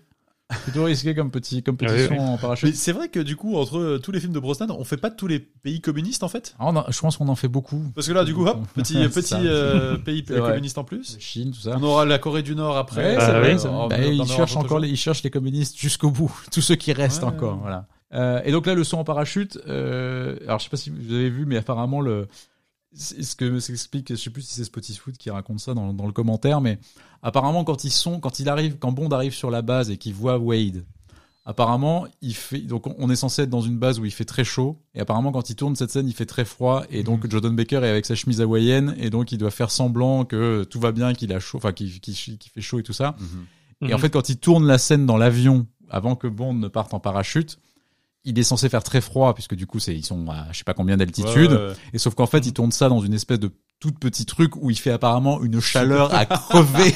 Et qu'en fait et du coup euh, Jordan Baker donc doit jouer le chaud quand il fait froid et le froid quand il fait chaud. Et apparemment Ouais. Brosnan ils, ils lui ont mis donc une espèce de combinaison mais Ouais. effrayante. Et apparemment il a, il a manqué de tomber dans les pommes plusieurs fois parce qu'il faisait non seulement le truc le prenait mais complètement. Et en plus il faisait euh, je sais pas 40 40 degrés dans le dans le truc. Donc apparemment pas la pas la scène la plus marrante à, à tourner pour le pour ce film. Et donc il saute donc dans parachute et donc il, en fait il, a, il, il enchaîne directement c'est-à-dire qu'il Ouais, c'est il ouvre son parachute au dernier ouais. moment et il plonge dans l'eau tout de suite Exactement. et il arrive dans l'épave Il arrive dans l'épave et qui il retrouve euh, dans l'épave? Waylin Waylin, Oui. Waylin qui se dit tiens si j'allais vérifier l'épave aussi en même temps. Voilà. Et ils se rendent compte donc qu'il y, a des- il y a des missiles qui ont été volés dans, dans l'épave. Ouais, Enfin, il y a ils un sont- missile qui a été volé dans C'est l'épave. ça. Il se retrouve bloqué dans la salle de missile, mais bon, il arrive évidemment à s'en sortir. euh. Et donc il y a toute une scène un peu sous-marine encore. euh, voilà, l'épave finit par se casser la gueule quand ils quand ils s'en vont. Ils remontent à la surface tous les deux. Ouais. Waylin a donc une espèce de jonque qui l'attend avec un gars. Et là, le- sur la jonque, il y a qui? Il y a Hair Stamper. Ah, le retour de Herr Stamper qui Hair les attendait. Exactement. Et, euh, et donc du coup, ils sont amenés à Saigon, euh, À la tour dans les- Carver. à la tour Carver, avec donc à ce moment ce truc un peu mégalo, Ah, légèrement. légèrement, euh, d'avoir une énorme affiche du visage d'Eliot Carver sur le côté du building. Exactement. C'est vrai que ça, ça fait penser à Trump. Oui. Ah oui, complètement. Ah oui, oui, oui, tout à Ah oui, fait. non, non, c'est pour ça il y a quand même un petit côté Trump aussi, je trouve, dans le. dans le- dans le- Et donc, alors là, ils ont, donc ils croisent un. Alors en fait, c'est- ça se passe, ça se- enfin, c'est, c'est- ils disent que c'est Saigon, mais en fait, c'est Bangkok. Hein. Ils Ouais, ont c'est pas, ils tourné, ils oui, pas, ils ont pas pu tourner, ils ont pas pu tourner au Vietnam. Hein, donc euh, c'est, tourné Ouais. en fait tous les plans de, de Saigon sont tournés à Bangkok. Euh, et donc là, dans, à Bangkok, ils vont arriver, ils vont croiser le général Chang, qui est apparemment un militaire euh, important de, de l'armée chinoise que, Ouais. que Wei Lin reconnaît du coup, puisque c'est un peu son pas, enfin c'est pas son patron, mais enfin c'est quelqu'un qu'elle connaît quand même euh, assez bien apparemment. Et donc là, on arrive chez Carver, et donc Carver leur dit ah bah écoutez Monsieur Bond, vous tombez bien parce que je suis en train d'écrire votre éloge funèbre. voilà. Donc, mais ça, à la limite, c'est encore plutôt marrant. Ça, je Ouais, trouve que ouais, c'est- ouais. ça, Ouais. c'est des moments encore à peu près drôles et où je trouve qu'en plus, sur cette scène-là, Price, bon, il est, il est dans le monde un peu, mais après, il part en, enfin, quoi qu'il part un peu en vrille. Ouais, après, mais donc, tu euh, vois, ouais, et f- c'est un peu too much parce qu'en fait, il, il raconte ça et il raconte tout son plan évidemment Oui. en disant que bon voilà, euh, le général Chang là, je vais le mettre en place. euh, Enfin, je vais faire la guerre et, euh, et je Oui, vais mettre. en gros, ouais, je vais, je vais mettre General Chang en place en fait dans euh, en Chine comme ça je contrôle un peu la Chine du coup quoi. En fait, c'est ça. En gros, il veut faire, il veut faire la guerre entre les- la, la Chine et l'Angleterre, mais il veut que le général Chang arrive pour finalement échapper le, enfin arrêter le conflit en fait au dernier moment, d'après ce que je comprends. C'est qu'il veut, il veut que le truc escalade, que finalement Chang arrive au pouvoir, Mhm. arrête le truc, passe pour un héros et du coup devienne l'homme, le nouvel homme fort du pays. Et donc, comme il leur a aidé à faire ça, du coup, devenir le, le, le, le diffuseur exclusif euh, sur le Mais territoire pourquoi pas, chinois. mais effectivement euh, c'est voilà. tellement vite. Enfin tu vois c'est ouais, Ouais, ça passe tellement vite que Le plan, c'est voilà. ça en fait. Mais donc, en fait, Carver se barre euh, à ce moment-là. Et, euh, et en fait, tu lui dis non mais je vais te laisser avec Stamper qui va te torturer avec ses sept engins bizarres, tu vois. Oui. C'est- c'est scène de torture un peu particulière qui l'attend. Oui. Alors, je sais pas si vous avez vu ce que c'est en fait les outils de, de, de torture. C'est quoi? C'est des trucs Alors, de en fait- jardinage? Non, en fait, apparemment, ce sont des instruments de chirurgie pour les chevaux. auxquels en fait ils ont rajouté des manches Ah. en, en jade pour faire croire que c'est des trucs de torture asiatique mais apparemment Ah, c'est des non, instruments de, c'est chir- de, de, de, de- de chirurgie pour animaux en fait ouais. Ah oui. Voilà. Ah, c'est dommage. et donc l'idée c'est qu'il va les ouvrir en, en, en, en cinq et les torturer et leur leur, leur, leur enlever les, les organes un par un avec ces, ces outils là voilà et apparemment Air Stamper est, un grand spécialiste du Oui. truc. Il a été formé par le docteur Kaufman, apparemment, qui était son, son mentor, Oui. comme il le dit. Mais en fait, je, pense que vraiment c'est la scène où George James s'échappe en mode genre non mais en fait je me casse les gars. Enfin tu vois, ça, ça m'intéresse pas. ça- mais merci mais non merci. Et en fait, il est accroché avec Waylin euh, par des menottes. Oui. Et euh, donc ils s'accrochent tous les deux. Oui, et il, il s'échappe par quoi? Par la bannière justement, par la bannière de la tour euh, de la tour. Et ils vont, Il ils vont arracher euh, de part et d'autre. Voilà, ils s'est- ils accrochent, euh, ils s'accrochent à la bannière. En fait, il les descend. Et cette scène, elle est pas mal, vraiment euh, de descendre sur, sur l'affiche comme ça. Oui, c'est visuellement assez chouette comme truc, ça. C'est plutôt cool.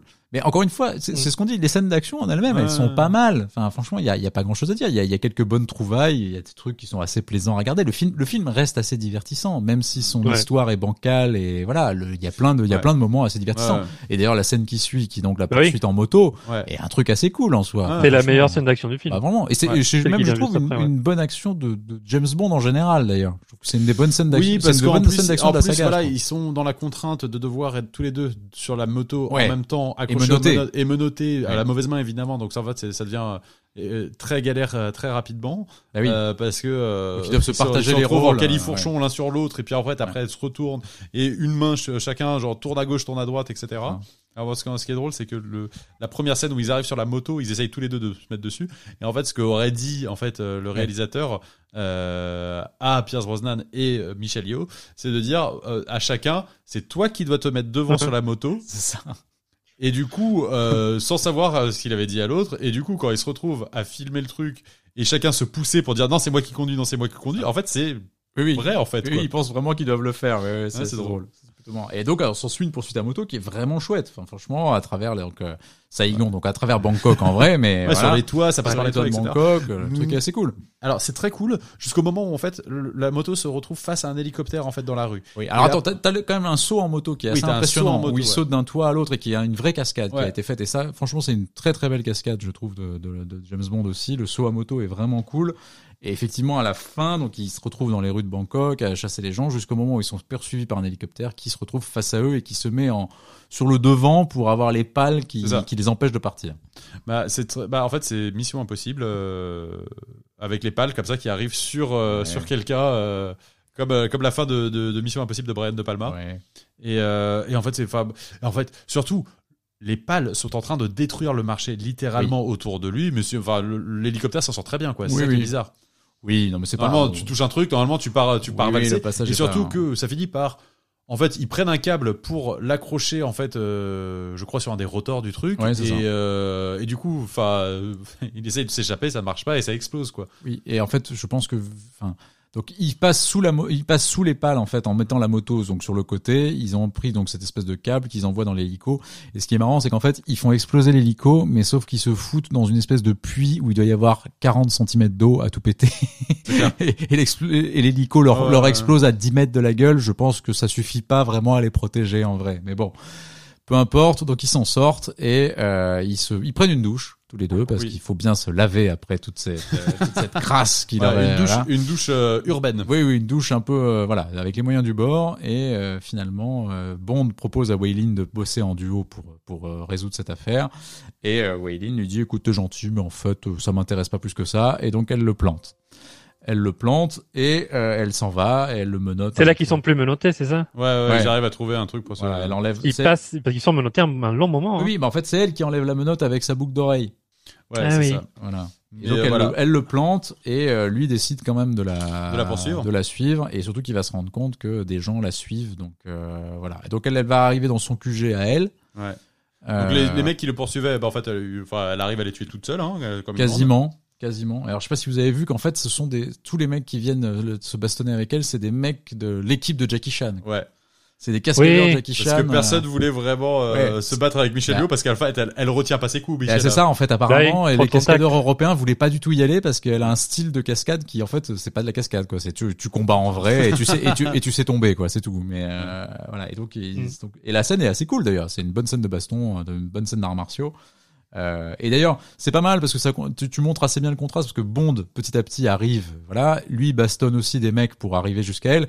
Mais lui il a un style de combat qui est vraiment un style euh, voilà c'est coup de poing dans la gueule et puis c'est tout quoi. Il y a pas du tout de il y a pas du tout de subtilité il y a Ouais. pas du tout de fi- enfin il y a pas du tout d'adresse spécifique Ouais, quoi. ouais. lui c'est vraiment euh, la, la grosse mandale dans la tronche alors que elle c'est un truc beaucoup plus stylisé beaucoup plus euh, beaucoup plus physique et beaucoup plus euh, artistique presque en fait C'est ça. Mais surtout, donc t'arrives dans le, euh, le la, la base de, de Waylin en fait, qui est un peu l'équivalent des bases de Q, euh, Ouais. un peu sur place, etc. Donc t'as vraiment les, les les murs qui se retournent, t'as des flingues partout, t'as Mm. des, Ah oui, t'as t'as des objets, etc. T'as t'as le- t'as le dialogue qui est sympa en lui disant, euh, tu tu- tu t'en es bien sorti tout à l'heure avec euh, le grappin. Ah Et oui. euh, elle lui répond, bah c'est parce que j'ai grandi dans un dans un quartier chaud. oui Et elle, elle lui répond, bah toi tu t'es bien déberdé sur la moto. Elle fait, bah c'est parce que j'ai jamais grandi en fait. c'est ça c'est un des rares moments où en fait il y a un peu de méta en fait dans celui, enfin de, dans James Bond. Où, en fait, genre James Bond, c'est en fait c'est un grand gamin en fait. mais en fait c'est une des rares scènes de pause Ouais, dans le film ça fait en du fait. bien. C'est des rares scènes parce qu'en fait là on vient de s'enchaîner quand même des tunnels de, de- Ouais, ouais, ouais, de- ouais. d'action, des tunnels de, de- non, de ça fait trucs. du bien. C'est la première fois qu'en fait on a quasiment, euh, je sais pas, enfin, qu'on a un truc sans tension avec deux personnes qui parlent à peu près normalement quoi. Ouais, c'est donc et ça faisait très Et- longtemps dans le film qu'on l'avait pas eu. Et puis on voit que son entente avec Michel Yeoh passe beaucoup mieux que celle qu'avec euh, Terry Hatcher. Ouais. Ouais. Ouais, ouais, ouais, Ouais. ouais, ils ont l'air de bien s'entendre, effectivement. Et puis c'est là où on commence à voir qu'il y a un petit charme, enfin, qui se passe, une petite euh, alchimie, oui, qui Mhm. s'opère entre eux, aussi bien peut-être en tant qu'acteur, et puis aussi sur les deux personnages. Donc c'est Oui. plutôt, c'est plutôt sympa. Et euh, donc ils vont. Alors ce qui, oui, puis ce qui est marrant aussi, c'est quand il lui dit, je vais, je vais taper les, je vais envoyer des messages à nos, à nos gouvernements respectifs, et puis toi tu t'occupes de nous prendre des armes. Et puis en fait, il arrive et c'est un clavier euh, chinois. Donc du coup, il dit, bon bah du coup, qu'on te fait, c'est moi qui vais prendre les armes, et toi tu tapes les messages. C'est ça. Voilà, petite scène de comédie Et en fait, du coup, Michel Yeoh donc dévoile que en fait General Chang était en train de travailler sur un euh, bateau furtif, comme Oui. de par hasard. Donc là, euh, commence à voir euh, qui peut se cacher des radars. euh. Et Voilà, donc du ils coup, vont chercher en fait et qui donc- a qui où est-ce que où est-ce qu'on pourrait cacher un navire furtif? Où est-ce qu'il y a des disparitions inquiétantes de bateaux enfin des disparitions étranges de bateaux ou de gens de pêcheurs des trucs comme ça? les seuls endroits où on pourrait vraiment voilà. les, les Et en gros- cacher un bateau aussi gros, Voilà. et ce serait donc et donc elle recoupe tous les toutes les infos et ils finissent par trouver que c'est dans la baie de Walong. la baie d'Along absolument Et, magnifique lieu. alors la baie d'Along qui du coup n'est toujours pas la baie d'Along hein, puisqu'ils ont pas tourné à la baie d'Along et en fait ils ont plutôt tourné vers les îles James Bond de de, de, Ouais. de Phuket Ouais, ouais, euh, enfin de tout ce qu'on a qui avait été mis dans dans l'homme au pistolet d'or à l'époque C'est ça. Donc, euh, et donc ils partent en bateau pour chercher donc ce navire furtif qu'ils finissent par trouver. Euh, et donc ils tombent dessus, ils montent dessus, ils commencent à installer des, des mines, enfin ou des, des bombes dessus, mais ils sont repérés par Carver qui a des, des caméras sur son, sur son bateau. Euh, et euh, donc Stamper arrive et capture Waylin et euh, pendant ce temps-là, Bond rentre dans le bateau et se fait passer pour mort en prenant Ouais, le- en le- prenant le un cadavre d'un mec ouais. qui vient de tuer. Ouais, en fait, en le faisant tomber dans l'eau ou un truc comme ça. Et, Exactement. et en fait, ça fait, ça fait vraiment genre, j'utilise le cadavre comme bouclier humain. C'est quand même un peu, un peu. Oui, c'est un peu, oui, c'est un truc un peu crade, mais voilà. Voilà. Et puis bah donc du coup là il a les coups des franches pour aller dans le dans le bateau essayer de faire un plan pour pour infiltrer le bateau Euh, et donc pendant ce temps-là comme ils ont envoyé des, des, des messages à leur à leur gouvernement respectif euh, du coup bah, les gouvernements informent en fait chacune des armées en disant Mhm. en gros euh, ils disent aux Anglais, attendez, c'est pas les Chinois l'ennemi. Ils disent aux Chinois, attendez, c'est pas les Anglais l'ennemi. Ce qu'il faut trouver, c'est Ce un bateau, Et furtif. t'inquiète, à un moment, il va Voilà. être dévoilé. Voilà, il faut trouver un bateau furtif, donc démerdez-vous pour trouver ce truc-là. Et donc pour l'instant, donc ils ont rien, sauf que euh, et donc les Chinois disent aux Anglais, écoutez, euh, bah démerdez, écoutez, nous on est là, mais euh, on vous le laisse, démerdez-vous pour le trouver. Et, et euh, Bond du coup bah, va placer des grenades dans le dans le bateau, et en fait le bateau va exploser en partie. Et donc à partir du moment où il y a le feu sur le bateau, le bateau devient repérable Visible. et visible par les radars. Ça. Et donc l'armée anglaise peut les prendre en peut prendre en chasse avec le signal du, radar du bateau. Ouais, et en fait, euh, enfin, pour moi, cette scène finale, en fait, où donc ils sont en train de se, où enfin, ils se- cette dernière grande confrontation finale, elle arrive, en fait, c'est très expéditif, en fait. Elle est, enfin, c'est un quart d'heure en fait sur le bateau, et je trouve ça. enfin, C'est trop long peu- en fait. Ouais, c'est En super. fait, mais à, à la fois les expéditions. c'est trop long et c'est trop court en même temps. Je trouve ça. assez C'est-à-dire qu'en fait, on a l'impression de l'avoir déjà. Bah, c'est surtout pas bon en fait. Ouais, Non, mais en ouais, fait, on l'a, on l'a déjà eu. C'est-à-dire qu'en fait, il nous a déjà expliqué son Ouais. plan. On sait déjà ce qu'il va faire. On sait, et donc on a l'impression en fait d'une redite à chaque fois. Ouais, C'est-à-dire ouais, que tu vois, en fait, ok, oui, je suis un fou et je veux faire une guerre. Oui, je suis un fou et je veux faire une guerre et j'ai des journaux. Enfin, tu vois, et t'as l'impression qu'en fait, t'as toujours un peu ce message-là qui revient. Puisqu'on a Oui. toujours, en fait, son plan n'a pas, n'a pas dévié. Son plan, on le connaît depuis le début. Donc, en fait, on a beau nous le répéter, ben, en fait, on a toujours compris, quoi. Et c'est toujours la même chose. Et ça n'a pas, ça n'a pas dévié. Donc, c'est assez chiant, en fait. Et c'est ça le Et- problème, je pense, du film, c'est qu'il y a des redites. Et il cabotine toujours autant. Et quand Ouais. il se moque de Waylin, Ouais, c'est un peu gênant, ça. Ah ouais. Ouais, Bah, c'est gênant quand Toi, il tu disais que c'est Blofeld, mais en fait, c'est Docteur d'Enfer. Euh, carrément. Ouais, un petit peu, oui, oui. non, mais c'est vrai, quand il limite en train de faire des arts martiaux, et c'est un peu, c'est Ouais. un peu, un peu Ah, c'est gênant, ouais. Et surtout qu'il dit pathétique à la fin, mais c'est surtout lui qui est pathétique, du coup. Bah oui. euh, quand il fait ça. Ouais. Euh, donc après, bah, baston général, ils font tout péter. Enfin voilà, il y a, y rien, il y a rien de spécial à dire. C'est, c'est, c'est- c'est- on l'a déjà vu plein de fois et en mieux dans la saga. Pour le coup, le Mm. bateau qui pète. Enfin voilà, on a vu l'espion qui m'aimait, on a vu des choses comme ça qui étaient beaucoup plus intéressantes Oui. que ça. Euh, Ouais, il se retrouve à, finalement à confrontation finale avec Carver. Oui, donc Euh, Carver, il le fout dans la torpille qui avait, Exactement, qui avait dans la foreuse, le- bam. Voilà. Qui se trouvait tout comme de par hasard derrière lui, quand même. Voilà, et donc il le broie dans la foreuse, euh, voilà, donc en disant vous avez oublié la règle d'or, euh, c'est que donner aux masses ce qu'elles demandent. Donc, Donc, Ouais. sous-entendu du sang, j'imagine. Enfin, Oui, je sais, je sais la pas mort qu'on- je sais horrible pas, je sais pas ce qu'on, voilà, j'imagine que c'est ça. Et bon, il doit désamorcer quand même les missiles Donc qui il vont doit être envoyés. désamorcer les trucs. Enfin, il doit empêcher. En fait, il doit empêcher le missile puisque le missile qu'ils avaient gardé, qu'ils avaient enlevé dans le dans le Devonshire, en fait, c'était justement pour euh, tirer sur. euh, alors, je sais plus, c'est pour tirer sur sur la sur la sur une ville, non? Oui, sur une, chi- ouais, sur une ville chinoise. Sur Pékin Je sais plus ce que c'est. C'est ouais. pour tirer sur Pékin, je pense. En fait, Euh, je me souviens même plus. Tu vois, c'est ça qui est fort, c'est qu'on l'a eu, on l'a entendu 15 fois et qu'en fait, on sait même plus exactement ce que c'est et qu'on s'en fout un peu en fait. Euh, et donc, à la fin, celui qui reste, bah, c'est Stamper. Exactement. Le dernier qui reste. Donc effectivement, ça faisait longtemps d'ailleurs Mm. qu'on n'avait pas eu ce côté de l'homme de main qui qui en fait est pas mort. Ouais. Et enfin, Ouais. je veux dire que qui, qui qui survit à son patron et qui est finalement le gars qu'il faut finalement tuer à la fin, euh, le dernier le dernier boss du truc quoi. Et donc bon bah Stamper euh, meurt. bon, Alors, en fait, euh, il, il, il se bloque le pied avec, Avec le le missile. missile, ouais. Enfin, c'est un peu débile. il attrape Bond par le gilet en disant bah puisque c'est ça, je vais mourir mais vous allez mourir avec moi. Et Bond qui lui avait enfoncé un couteau dans la poitrine euh, sans que ça ait un grand effet, lui arrache le couteau qu'il lui avait mis dans la poitrine, défait son gilet, Ouais. plonge et sauve en Et fait Waylin que ouais, puisque voilà. Waylin en fait avait été jeté à la flotte par Stamper Ouais. juste avant et il lui fait une espèce de bouche de bisou bouche à bouche dans l'eau pour qu'elle pour qu'elle tienne le Ouais, temps que tout pète au-dessus d'eux et qu'ils puissent remonter à la surface. Voilà. Voilà, voilà. Et euh, ouais, non, la fin un peu en eau de boudin, euh, un peu comme tout le film d'ailleurs. Ouais, mais voilà. c'est t'arrives sur cette fin et t'es un peu bon. Et c'est dommage parce qu'en fait, là, par rapport à ce qu'on disait sur Donald Trump, en fait, moi je trouve que ce qui est dommage, c'est que c'est un Bond qui sur son sujet, sur sa sur la Ah oui. thématique de base, est un film qui est presque visionnaire. C'est ça qui est dingue en fait. Je pense. Alors que ça devait pas être la thématique euh, non. au départ, ça devait être un truc sur le Ça sur Hong Kong. transfert de Hong Ouais. Kong au- aux Chinois, Ouais. mais c'est Henry Kissinger qui était venu, Oui, qui qui est un apparemment était de consultant sur le film. C'est fou. ouais, qui leur a dit non mais c'est pas une bonne idée parce qu'après si ça si, si ça, se passe mal, si du ça coup, le capote, film si, n'aura si aucun sens. capote. et qu'en plus il va être hyper daté dans quelques années, donc euh, et, et après ils prennent l'idée de, de de faire le film sur sur sur l'info et sur la désinformation et c'est tu as raison, c'est un peu c'est un peu il y a un petit côté Truman Show quoi. Mais oui, c'est ça en fait que je trouve Ouais. hyper dommage. Et c'est qu'en soi, tu vois, ils, ils, font un truc sur justement la, la, la, la répand- enfin comment tu répands des fausses informations, comment tu crées de l'info qui est fausse et comment tu manipules les, les, les, les gens. Et Ouais. je trouve que c'est un sujet qui est hyper actuel et du coup, tu te dis, en fait, c'est un film qui vraiment, je trouve, a, a, a vu quand même certaines choses arriver et, et vraiment Sur la plus, puissance si tu du veux, sur média, la des puissance informations, des oui, non, et sur le, sur la désinformation, sur comment tu peux faire croire n'importe quoi. Je pense que ça ce n'intéresse pas les réalisateurs, enfin les, les créateurs du film d'a- de de de d'aller plus profond. Non, que non, ça, non, mais fait, bien sûr, bien sûr. Ah parce que je veux te dire, c'est que c'est dommage parce que qui tu te dommage. dis qu'en fait, si le film à côté avait été à peu près, aurait été, avait été mieux écrit, Mhm. En fait, tu te dis que ce film-là serait presque peut-être le Bond le plus, le plus étonnant parce que c'est le Bond qui peut-être Je suis d'accord. 25, 25 ans avant a vu venir des trucs qui, qui, Mhm. qui, qui sont là aujourd'hui, quoi. C'est ça qui est Je marrant. suis- Je suis assez d'accord et en même temps, tu Enfin, tu, tu sens qu'ils ils ont eu ces idées au départ, ils ont eu ce, ce, ces prémices d'idées, et se dire ouais non c'est c'est intéressant, c'est différent surtout en fait. Ouais, dire en pour plus, une fois ouais. on va pas chercher une arme nucléaire ou un truc. Oh, Il y a quand même des armes nucléaires. hein. Bien sûr, mais bah oui, mais en fait, et c'est ça. Ça qui est Et en dommage, fait- je suis fait, c'est d'accord. ça, c'est qu'en fait, tu commences Ah avec oui. une idée intér- intéressante. Et apparemment, il y avait une histoire de scénario à un moment qui avait été proposée par un, un auteur où en gros euh, Carver passait son temps en fait à manipuler des gens dans le monde, arrivait à embrigader euh, James Bond dans son affaire euh, pour pour lui dire mais regarde moi ce que j'arrive à sauver en fait j'arrive à sauver les populations de des politiciens un peu pourris qui qui et, et là t'es sur un truc vachement intéressant donc t'as des prémices Mhm. de ça mais derrière en fait tu sens que les, les, pas, créateurs ouais. en fait ils font non mais en fait on a X scènes d'action à rentrer dans ce film Ouais. Bah oui. Et beaucoup trop, euh, beaucoup trop. Et, effectivement, c'est euh, on, on veut en faire plus que GoldenEye qui a, qui a été un carton. Mais, mais si tu veux.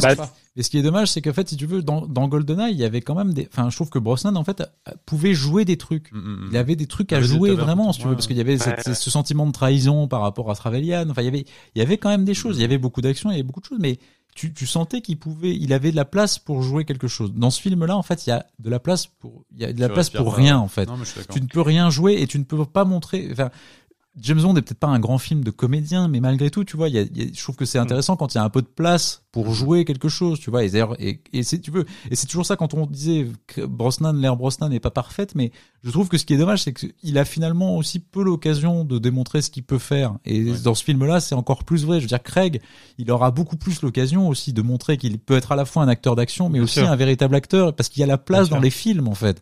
Ouais. Brosnan, là, dans ce film-là, malheureusement, il ne peut rien faire. Et, du coup, Bah, C'est- ce qu'il fait, c'est il, en- il enchaîne les répliques à la con, les bah mots. oui, mais, mais je- ce que je veux dire, c'est qu'il, il- Le pire, le, jeu- le pire jeu de mots, je sais pas si on en a parlé, on n'a pas parlé, c'est quand ils sont menottés et qu'il lui dit on a développé un certain attachement et qu'il lui montre qu'ils sont menottés Oui, c'est ouais, comprenne. c'est pas bon. Ouais, ça, c'est... Ouais, mais ouais, voilà, il y a pas de subtilité, il y a rien en fait non, quoi. C'est un peu dommage. Voilà. Bon, c'est c'est voilà. Et donc à la fin, oui, bah donc à la fin on l'a pas dit, mais donc ils se retrouvent tous les deux sur une planche, comme comme Léo et Kate Ouais, d'ailleurs. c'est ça. Oui, c'est vrai. dans- planche, mais, 97, euh, c'est des mais là il y a la place, il y a la place pour être Ah, tous les deux et même pour faire des trucs sur la planche. Ouais, ouais, est- ouais, il, il a pas le temps de niaiser, euh, James quand même. hein. Voilà. Mm. Bon, c'est c'est comme ça. Et donc on finit donc par euh, cette chanson de Keddy Lang.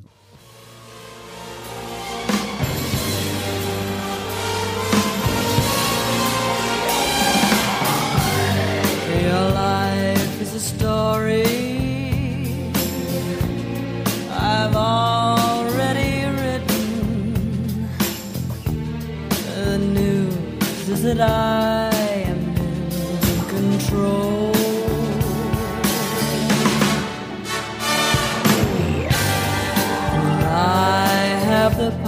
Et eh bah, je la préfère dix fois en fait à la, la chanson. Elle est géniale, cette euh, chanson. d'ouverture. Et en fait, moi et surtout en fait, t'as le travail de David Arnold que tu entendras le, le thème du début là de que tu Ouais, tout le absolument. film.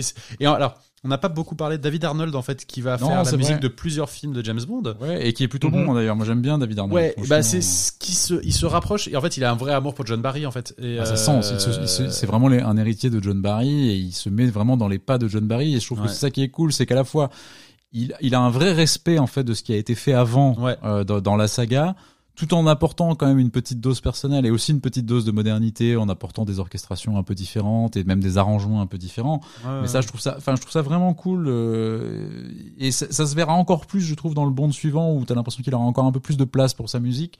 oui. Mais je trouve que vraiment, euh, non, non, c'est, c'est, c'est vraiment du beau boulot ce que fait, ce que fait David Arnold. Ouais, c'est pour moi c'est celui qui après effectivement John Barry. euh, alors t'auras moins, on va dire de comment s'appelle de, de trucs aussi de, de musique aussi reconnaissable que John Barry ou un- iconique, mais t'es dans un t'es dans un style particulier qui, qui est vraiment sympa quoi. Voilà. Et alors, ce qu'on n'a pas dit non plus, c'est que c'est dans ce film qu'on a le, le James Bond thème. Oui. Par, Par Moby. par Moby. Oh là là. Eh oui. Par vous êtes pas, alors ceux, ceux qui ne connaissent pas ce- cette version, vous n'êtes pas prêts, je crois.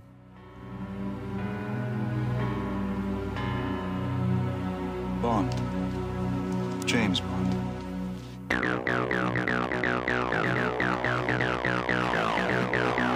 Prends la pilule rouge, Néo.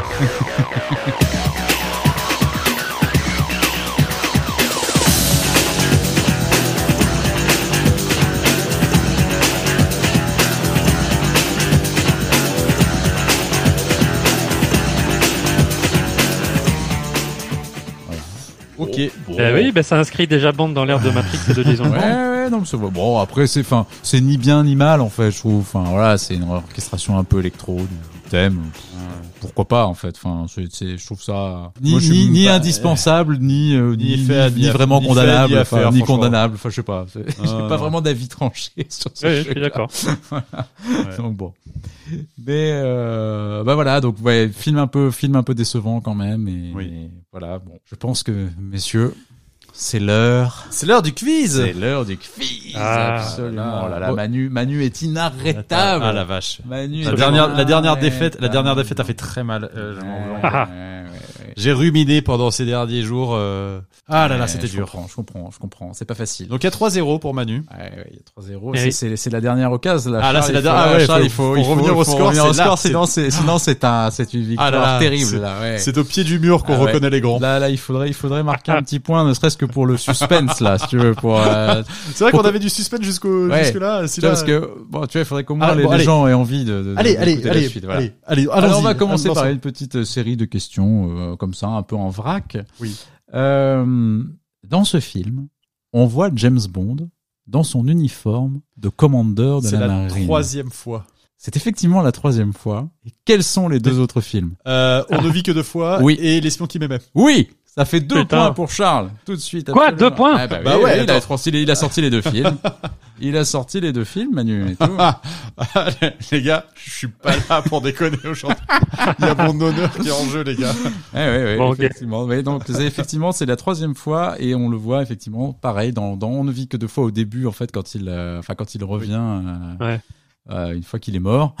et Oui, dans c'est les vrai. fois qu'il m'aimait quand il arrive justement à l'endroit où il y a les sous-marins, euh, voilà, il est aussi, euh, il est aussi là. Bon, très bien. Alors, il se trouve que entre GoldenEye et Demain ne meurt jamais, Pierce Brosnan a sorti quatre films. Oh la vache. Pouvez-vous m'en citer? Dante's Peak. Oui, absolument, le pic de Dante Ah. qui marche pour Ah. Manu, tout à fait. Euh... Alors honnêtement, il y en a un autre qui est trouvable et les deux autres sont L'affaire Thomas. Crown? Non, c'est plus tard. Ah putain. Non, c'est après. Il y en a un qui est facile et les deux autres sont introuvables. Attends. Et il y en a un qui est vraiment, un, un qui est vraiment facile. Qu'est-ce qu'il a fait d'autre Un, un chouette film. hein. C'est pas Mamma Mia, c'est bien plus tard, Mamma Mia. Ah oui, c'est plus tard. Ouais, c'est pas le Taylor of Panama, ça c'est après Non, aussi. c'est après. C'est bien aussi. Ouais, c'était pas mal. Chouette film d'un d'un réalisateur américain connu. Hein. Et un film avec un gros casting. Beaucoup, beaucoup d'acteurs connus dedans. Ouais, oui, oui, oui, oui. Ah, il va l'avoir, Manu. Euh, Attends, attends. Et merde. Mars Attacks. Oui Ah, Yes. Absolument Ah Eh oui, Mars Attacks, où il joue le scientifique, euh, Pierce Brosnan. Ah, oui, l'avais oui. Voilà. C'est deux points pour moi alors. Je, Eh oui, c'est deux points pour Manu, du coup. Ah. je, je, j'ai nié l'existence de ce film. Voilà. J'aime pas beaucoup. J'aime pas Eh. du tout. Ah ouais Mars Attacks. Ah, j'aime Ah, j'aime bien. Quoi Ah, bah, j'aime pas. Bah, non, j'aime pas. Ça c'est du bon Burton. Alors il y avait aussi un autre film qui s'appelle Le Miroir à deux faces, dans lequel il a un Ah. petit Ah. rôle, et aussi apparemment un truc qui a l'air d'être un énorme navet, qui est une adaptation de Robinson Crusoe, dans lequel il a le rôle titre. C'est pas Eh vrai. oui, mais apparemment, Bah, je, je suis même pas sûr que ça soit sorti en salle en France, Ah ce ouais, truc-là. Mais dit rien du tout. Voilà. Mais moi j'ai vu Le Miroir à deux faces il y a longtemps, c'est un film de Streisand. Ouais, c'est ça, c'est un film de Barbara Streisand, tout à fait. Ouais. Ouais, tout à fait. Bah, Lauren Bacall, il y avait Lauren Bacall qui était qui devait avoir l'Oscar pour ce film et c'est Jules Binoche qui l'a eu. Ah, Hmm. voilà. Énorme surprise. Fun fact. Fun fact. Cocorico aussi. Fun fact. Alors, dans quel film où joue un futur M, Guts Otto incarne-t-il un soldat SS Euh, La liste de Schindler Ah putain, chaud parce que vous avez été assez synchro. Alors, je dirais honnêtement que c'est Charles d'un quart de seconde qui démarre Ah, avant putain. toi, Manu. Je vraiment, mais je c'est assez synchro. Je reconnais que voilà, vous étiez vous étiez On tous les deux. réécoutera euh, au replay après. Ouais, mais je, non, non, franchement, Ouais. je pense que c'est Charles d'un- d'un- d'une courte tête. Voilà. Effectivement, euh, Guts Otto qui a joué un, un rôle dans la, qui joue un rôle pas un rôle très important, mais quand même qu'on reconnaît dans, dans la liste de Schindler. Et effectivement, celui qui joue M, c'est donc euh, notre ami Hmm. Ralph. Fiennes qui jouera M à partir de, de qu'on voit déjà dans, dans Skyfall, mais qui joue vraiment M Oui. dans, dans Spectre. C'est ça. Voilà. Alors, petite question sur Roger Spottiswoode. Roger Ah la Spottiswoode. vache. Roger a réalisé le film que Sylvester Stallone considère comme le pire de sa filmo. Cliffhanger. Non, Non. Vertical. Non. Le pire de sa filmo. Et que, dont le critique Roger Ebert a dit que c'était un des pires films qu'il avait vu de sa vie. Oscar? Non. C'est pas le film sur le foot là? Non. Le titre, le titre, alors le titre, est, le titre est vraiment catastrophique déjà. Enfin, tout est déjà le titre. ça me te- déjà chose. le titre Euh, te dit que c'est un AV. Hein. Euh, non, je, Ça peut plus. être. Putain, mais ça me dit quelque chose. Ah, c'est horrible. Ah putain. Mais oui. C'est- quelle année? C'est Mais, qui, déjà c'est- C'est une catastrophe. Je l'ai pas vu, hein, mais je crois que c'est vraiment, vraiment très mauvais. ah, C'est le truc avec Dolly Parton? Parce que ça c'est très mauvais aussi. Je vérifie tout de suite. Alors, c'est Sylvester Stallone avec Estelle Getty, Joe Bess Williams, Oui, bon, ça va. Ving Rhames. Ouais, c'est pas, un- pas des champions. Bon, Alors, je vais vous le dire du coup. Ouais, c'est un film qui s'appelle Stop or My Or My Mom. Will Oh, Shoot. putain, mais oui.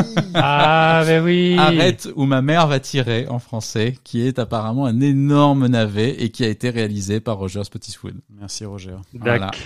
Merci, merci pour lui, merci pour lui. Alors, 1997 marque le retour d'un euh, d'un interprète de James Bond au cinéma, qui est Roger Moore. Dans quel film de 97 Spice World. Ah, le Manu là sur le Manu, fil, non, c'est Manu absolument dans. Spice World, tout à fait. Le film des Spice Girls dans lequel Roger Moore a un petit rôle, tout à fait.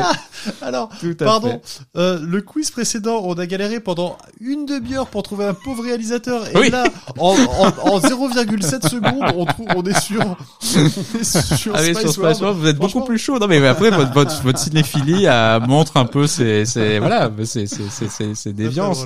C'est déviance, Ah tout oui. à fait. Euh, Ah, combien là Il y a trois partout, je crois. Alors, on est à trois partout, absolument. Oh putain. On est absolument à trois partout. Je n'en peux plus. Alors, Jean-Pierre Goy. Est-ce que vous connaissez Jean-Pierre Goy? Non. La voix française de Pierce Brosnan? Non, pas du tout. Jean-Pierre Goy est un cascadeur français qui Ah. est l'homme qui fait les cascades à moto dans Demain ne meurt jamais. Oui. Hmm. Jean-Pierre Goy a obtenu aux États-Unis le prix du meilleur cascadeur de l'année pour une autre performance à moto qu'il réalise dans un film. Impossible 2. Non. Et avec vraiment une cascade, enfin des cascades à moto très impressionnantes. Dans un film plus récent. Mad Max. Non. Euh... Et un truc où c'est vraiment une prouesse parce que c'était pas évident. oh. C'est un film américain? Oui. Ah la vache. C'est un, c'est un Ah. film très très connu. Hein. Je veux dire, je vous sors pas un truc obscur. Hein. Dark Knight. Oui, absolument. Ah, c'est lui, c'est lui, Ah, c'est lui qui conduit la moto, la fameuse moto de Dark Knight, Ah non. qui était cette moto sur laquelle tu que tu dois conduire en étant couché dessus et qui était apparemment une Ouais, tannée incroyable à, à- à piloter. Et c'est en fait le même gars qui fait euh, qui fait ses cascades à, à moto Ok, et donc 20 ans il sera le hein Il y avait 20 ans de plus après quoi. euh, bah, non, bon, un peu 10 ans, ouais, 10 ans, Ouais, 10 ans de 15 ans. plus, ouais, 10 10 ans, ans, 10 ans, 10 ans de ouais. plus, ouais, 10 ans de plus. Ah là là, 4-3. Eh oui, eh oui, eh oui, eh oui. Ah là là, c'est terrible. Euh, C'est c'est serré à chaque manche en plus, c'est c'est horrible. Ah oui. Alors, question. M, dans, dans un épisode, alors je crois que c'est, si mes souvenirs sont bons, l'homme au pistolet d'or, à un moment où on se demande, mais qui pourrait bien en vouloir à James Bond? Notre ami M dit, bah, les maris jaloux, les Oui. tailleurs outragés, Oui. etc. Les maris jaloux, effectivement, puisque, on le sait donc, James Bond couche avec Paris Carver. Oui. Mais Mhm. avec combien de femmes mariées a-t-il couché jusque-là dans la Une saga? seule. Et oui, une seule. C'est la seule en fait. C'est la pas- première en fait Ouais. avec laquelle la première femme Oh. mariée avec laquelle il couche. Mais non. Alors je crois qu'il y en aura une autre après, notamment dans Casino Royale, parce que je crois que la femme de c'est la femme de Simon Abkarian. Je crois que c'est sa femme, donc c'est aussi une femme mariée. Ah, Non, pas Mais c'est la pro. Bah, je sais pas, mais en tout cas c'est la. En tout cas quoi qu'il arrive, c'est la, La première, première. fois qu'il se tape une femme mariée de toute la saga jusque là. Aucune n'était mariée. C'est ouf. Et il me semble que c'est aussi la première fois que le méchant du film est marié. Oui, Oui, absolument. oui, c'est tout aussi à fait. la seule fois, du- Ouais, c'est ouais. la, c'est la première fois du film, ou de la saga où le, le méchant est marié. Tout à fait. Tout à fait. Oh là là, 5-3. 5-3. Aïe, Ah aïe, aïe, aïe, aïe, aïe, aïe. 5-3. C'est tellement dur. Alors, ça, je sais pas si vous l'avez vu. Quel jeune acteur, Gérard Butler. Joli, joli, Charlot, c'est un scandale. effectivement, quel jeune acteur apparaît dans l'équipage du HMS Devonshire Ah oui. au tout début du film et il a un petit plan où on l'entend, il, est, il a une réplique, je crois, et on le voit dans le fond du bateau qui est en train de se, qui est en train de couler et c'est effectivement Gérard Butler qui a un tout petit rôle dans le film. Gérard Voilà. Butler qui aurait pu avoir le rôle à la place de Daniel Craig, non? Ouais, il faisait vrai, partie, ouais, je crois, ouais, des, il faisait partie partie des, des- des des shortlists, ouais, absolument. Ha 5-4 5-4 Aïe, aïe, aïe, aïe, Putain. aïe, aïe, aïe, aïe. c'est terrible, c'est terrible. On arrive vers la fin, là, les, les amis. On arrive vers la fin. Alors, box-office, Ah, Hmm. c'est les deux dernières, c'est les dernières c'est questions la dernière question. Ah non. Ah si. Ah non. Ah, C'est jouable encore, hein Ah. C'est jouable, Charles. Je sais, je sais. Alors, Je me merde toujours. Demain ne meurt jamais finit huitième D'accord. du palmarès au box-office de 1997. Avec combien? Téléspect- de spectateurs, décidément Hmm. Allez, Manu. Huitième. 3 millions. Euh, 2,9 millions. 2,9 millions. Oh là là, c'est c'est pas mal comme proposition. J'aurais été à peu près sur la même chose, donc là, je sais pas quoi dire. Euh, je vais dire, euh, c'est euh, 3 millions. 3 millions 5 Yes. pour Charles. Ah oui, quand même. Et 3 millions 5, effectivement. Donc c'est bon pour Charles. Aïe, aïe, aïe, 5-5, les amis. Voilà. 5-5. 5-5. Alors attention, parce que là, on n'a plus grand-chose. Qui est, quel est le premier film au box-office en cette année 97 Citadine Cinquième élément? Cinquième élément, c'est pour Manu. Ah non. C'est pour Manu. Aïe, aïe, Ah aïe. Aïe, aïe, aïe. Alors, avec 3 millions 5, 3 millions 57, très précisément. Oui. Charles, est-ce que Demain ne meurt jamais fait mieux ou moins bien que le pari des inconnus Putain, le pari, je crois que c'est autour d'entre 4 et 5 millions, donc je vais dire que c'est moins. Le, le, enfin, du coup, euh, demain ne meurt jamais, c'est moins. Alors, c'est effectivement moins, mais de pas autant que ça, puisque le pari Ouais. fait euh, 3 millions 7. Ah ouais. Donc, euh, mais c'est effectivement, c'est effectivement devant. Ah, donc nous sommes à égalité. Manu. Alors le problème c'est que j'ai pas de dernière question pour vous départager, donc il va falloir euh, donc Manu, euh, va Ah. falloir te démerder là. Mais je vous trouverai si jamais il faut.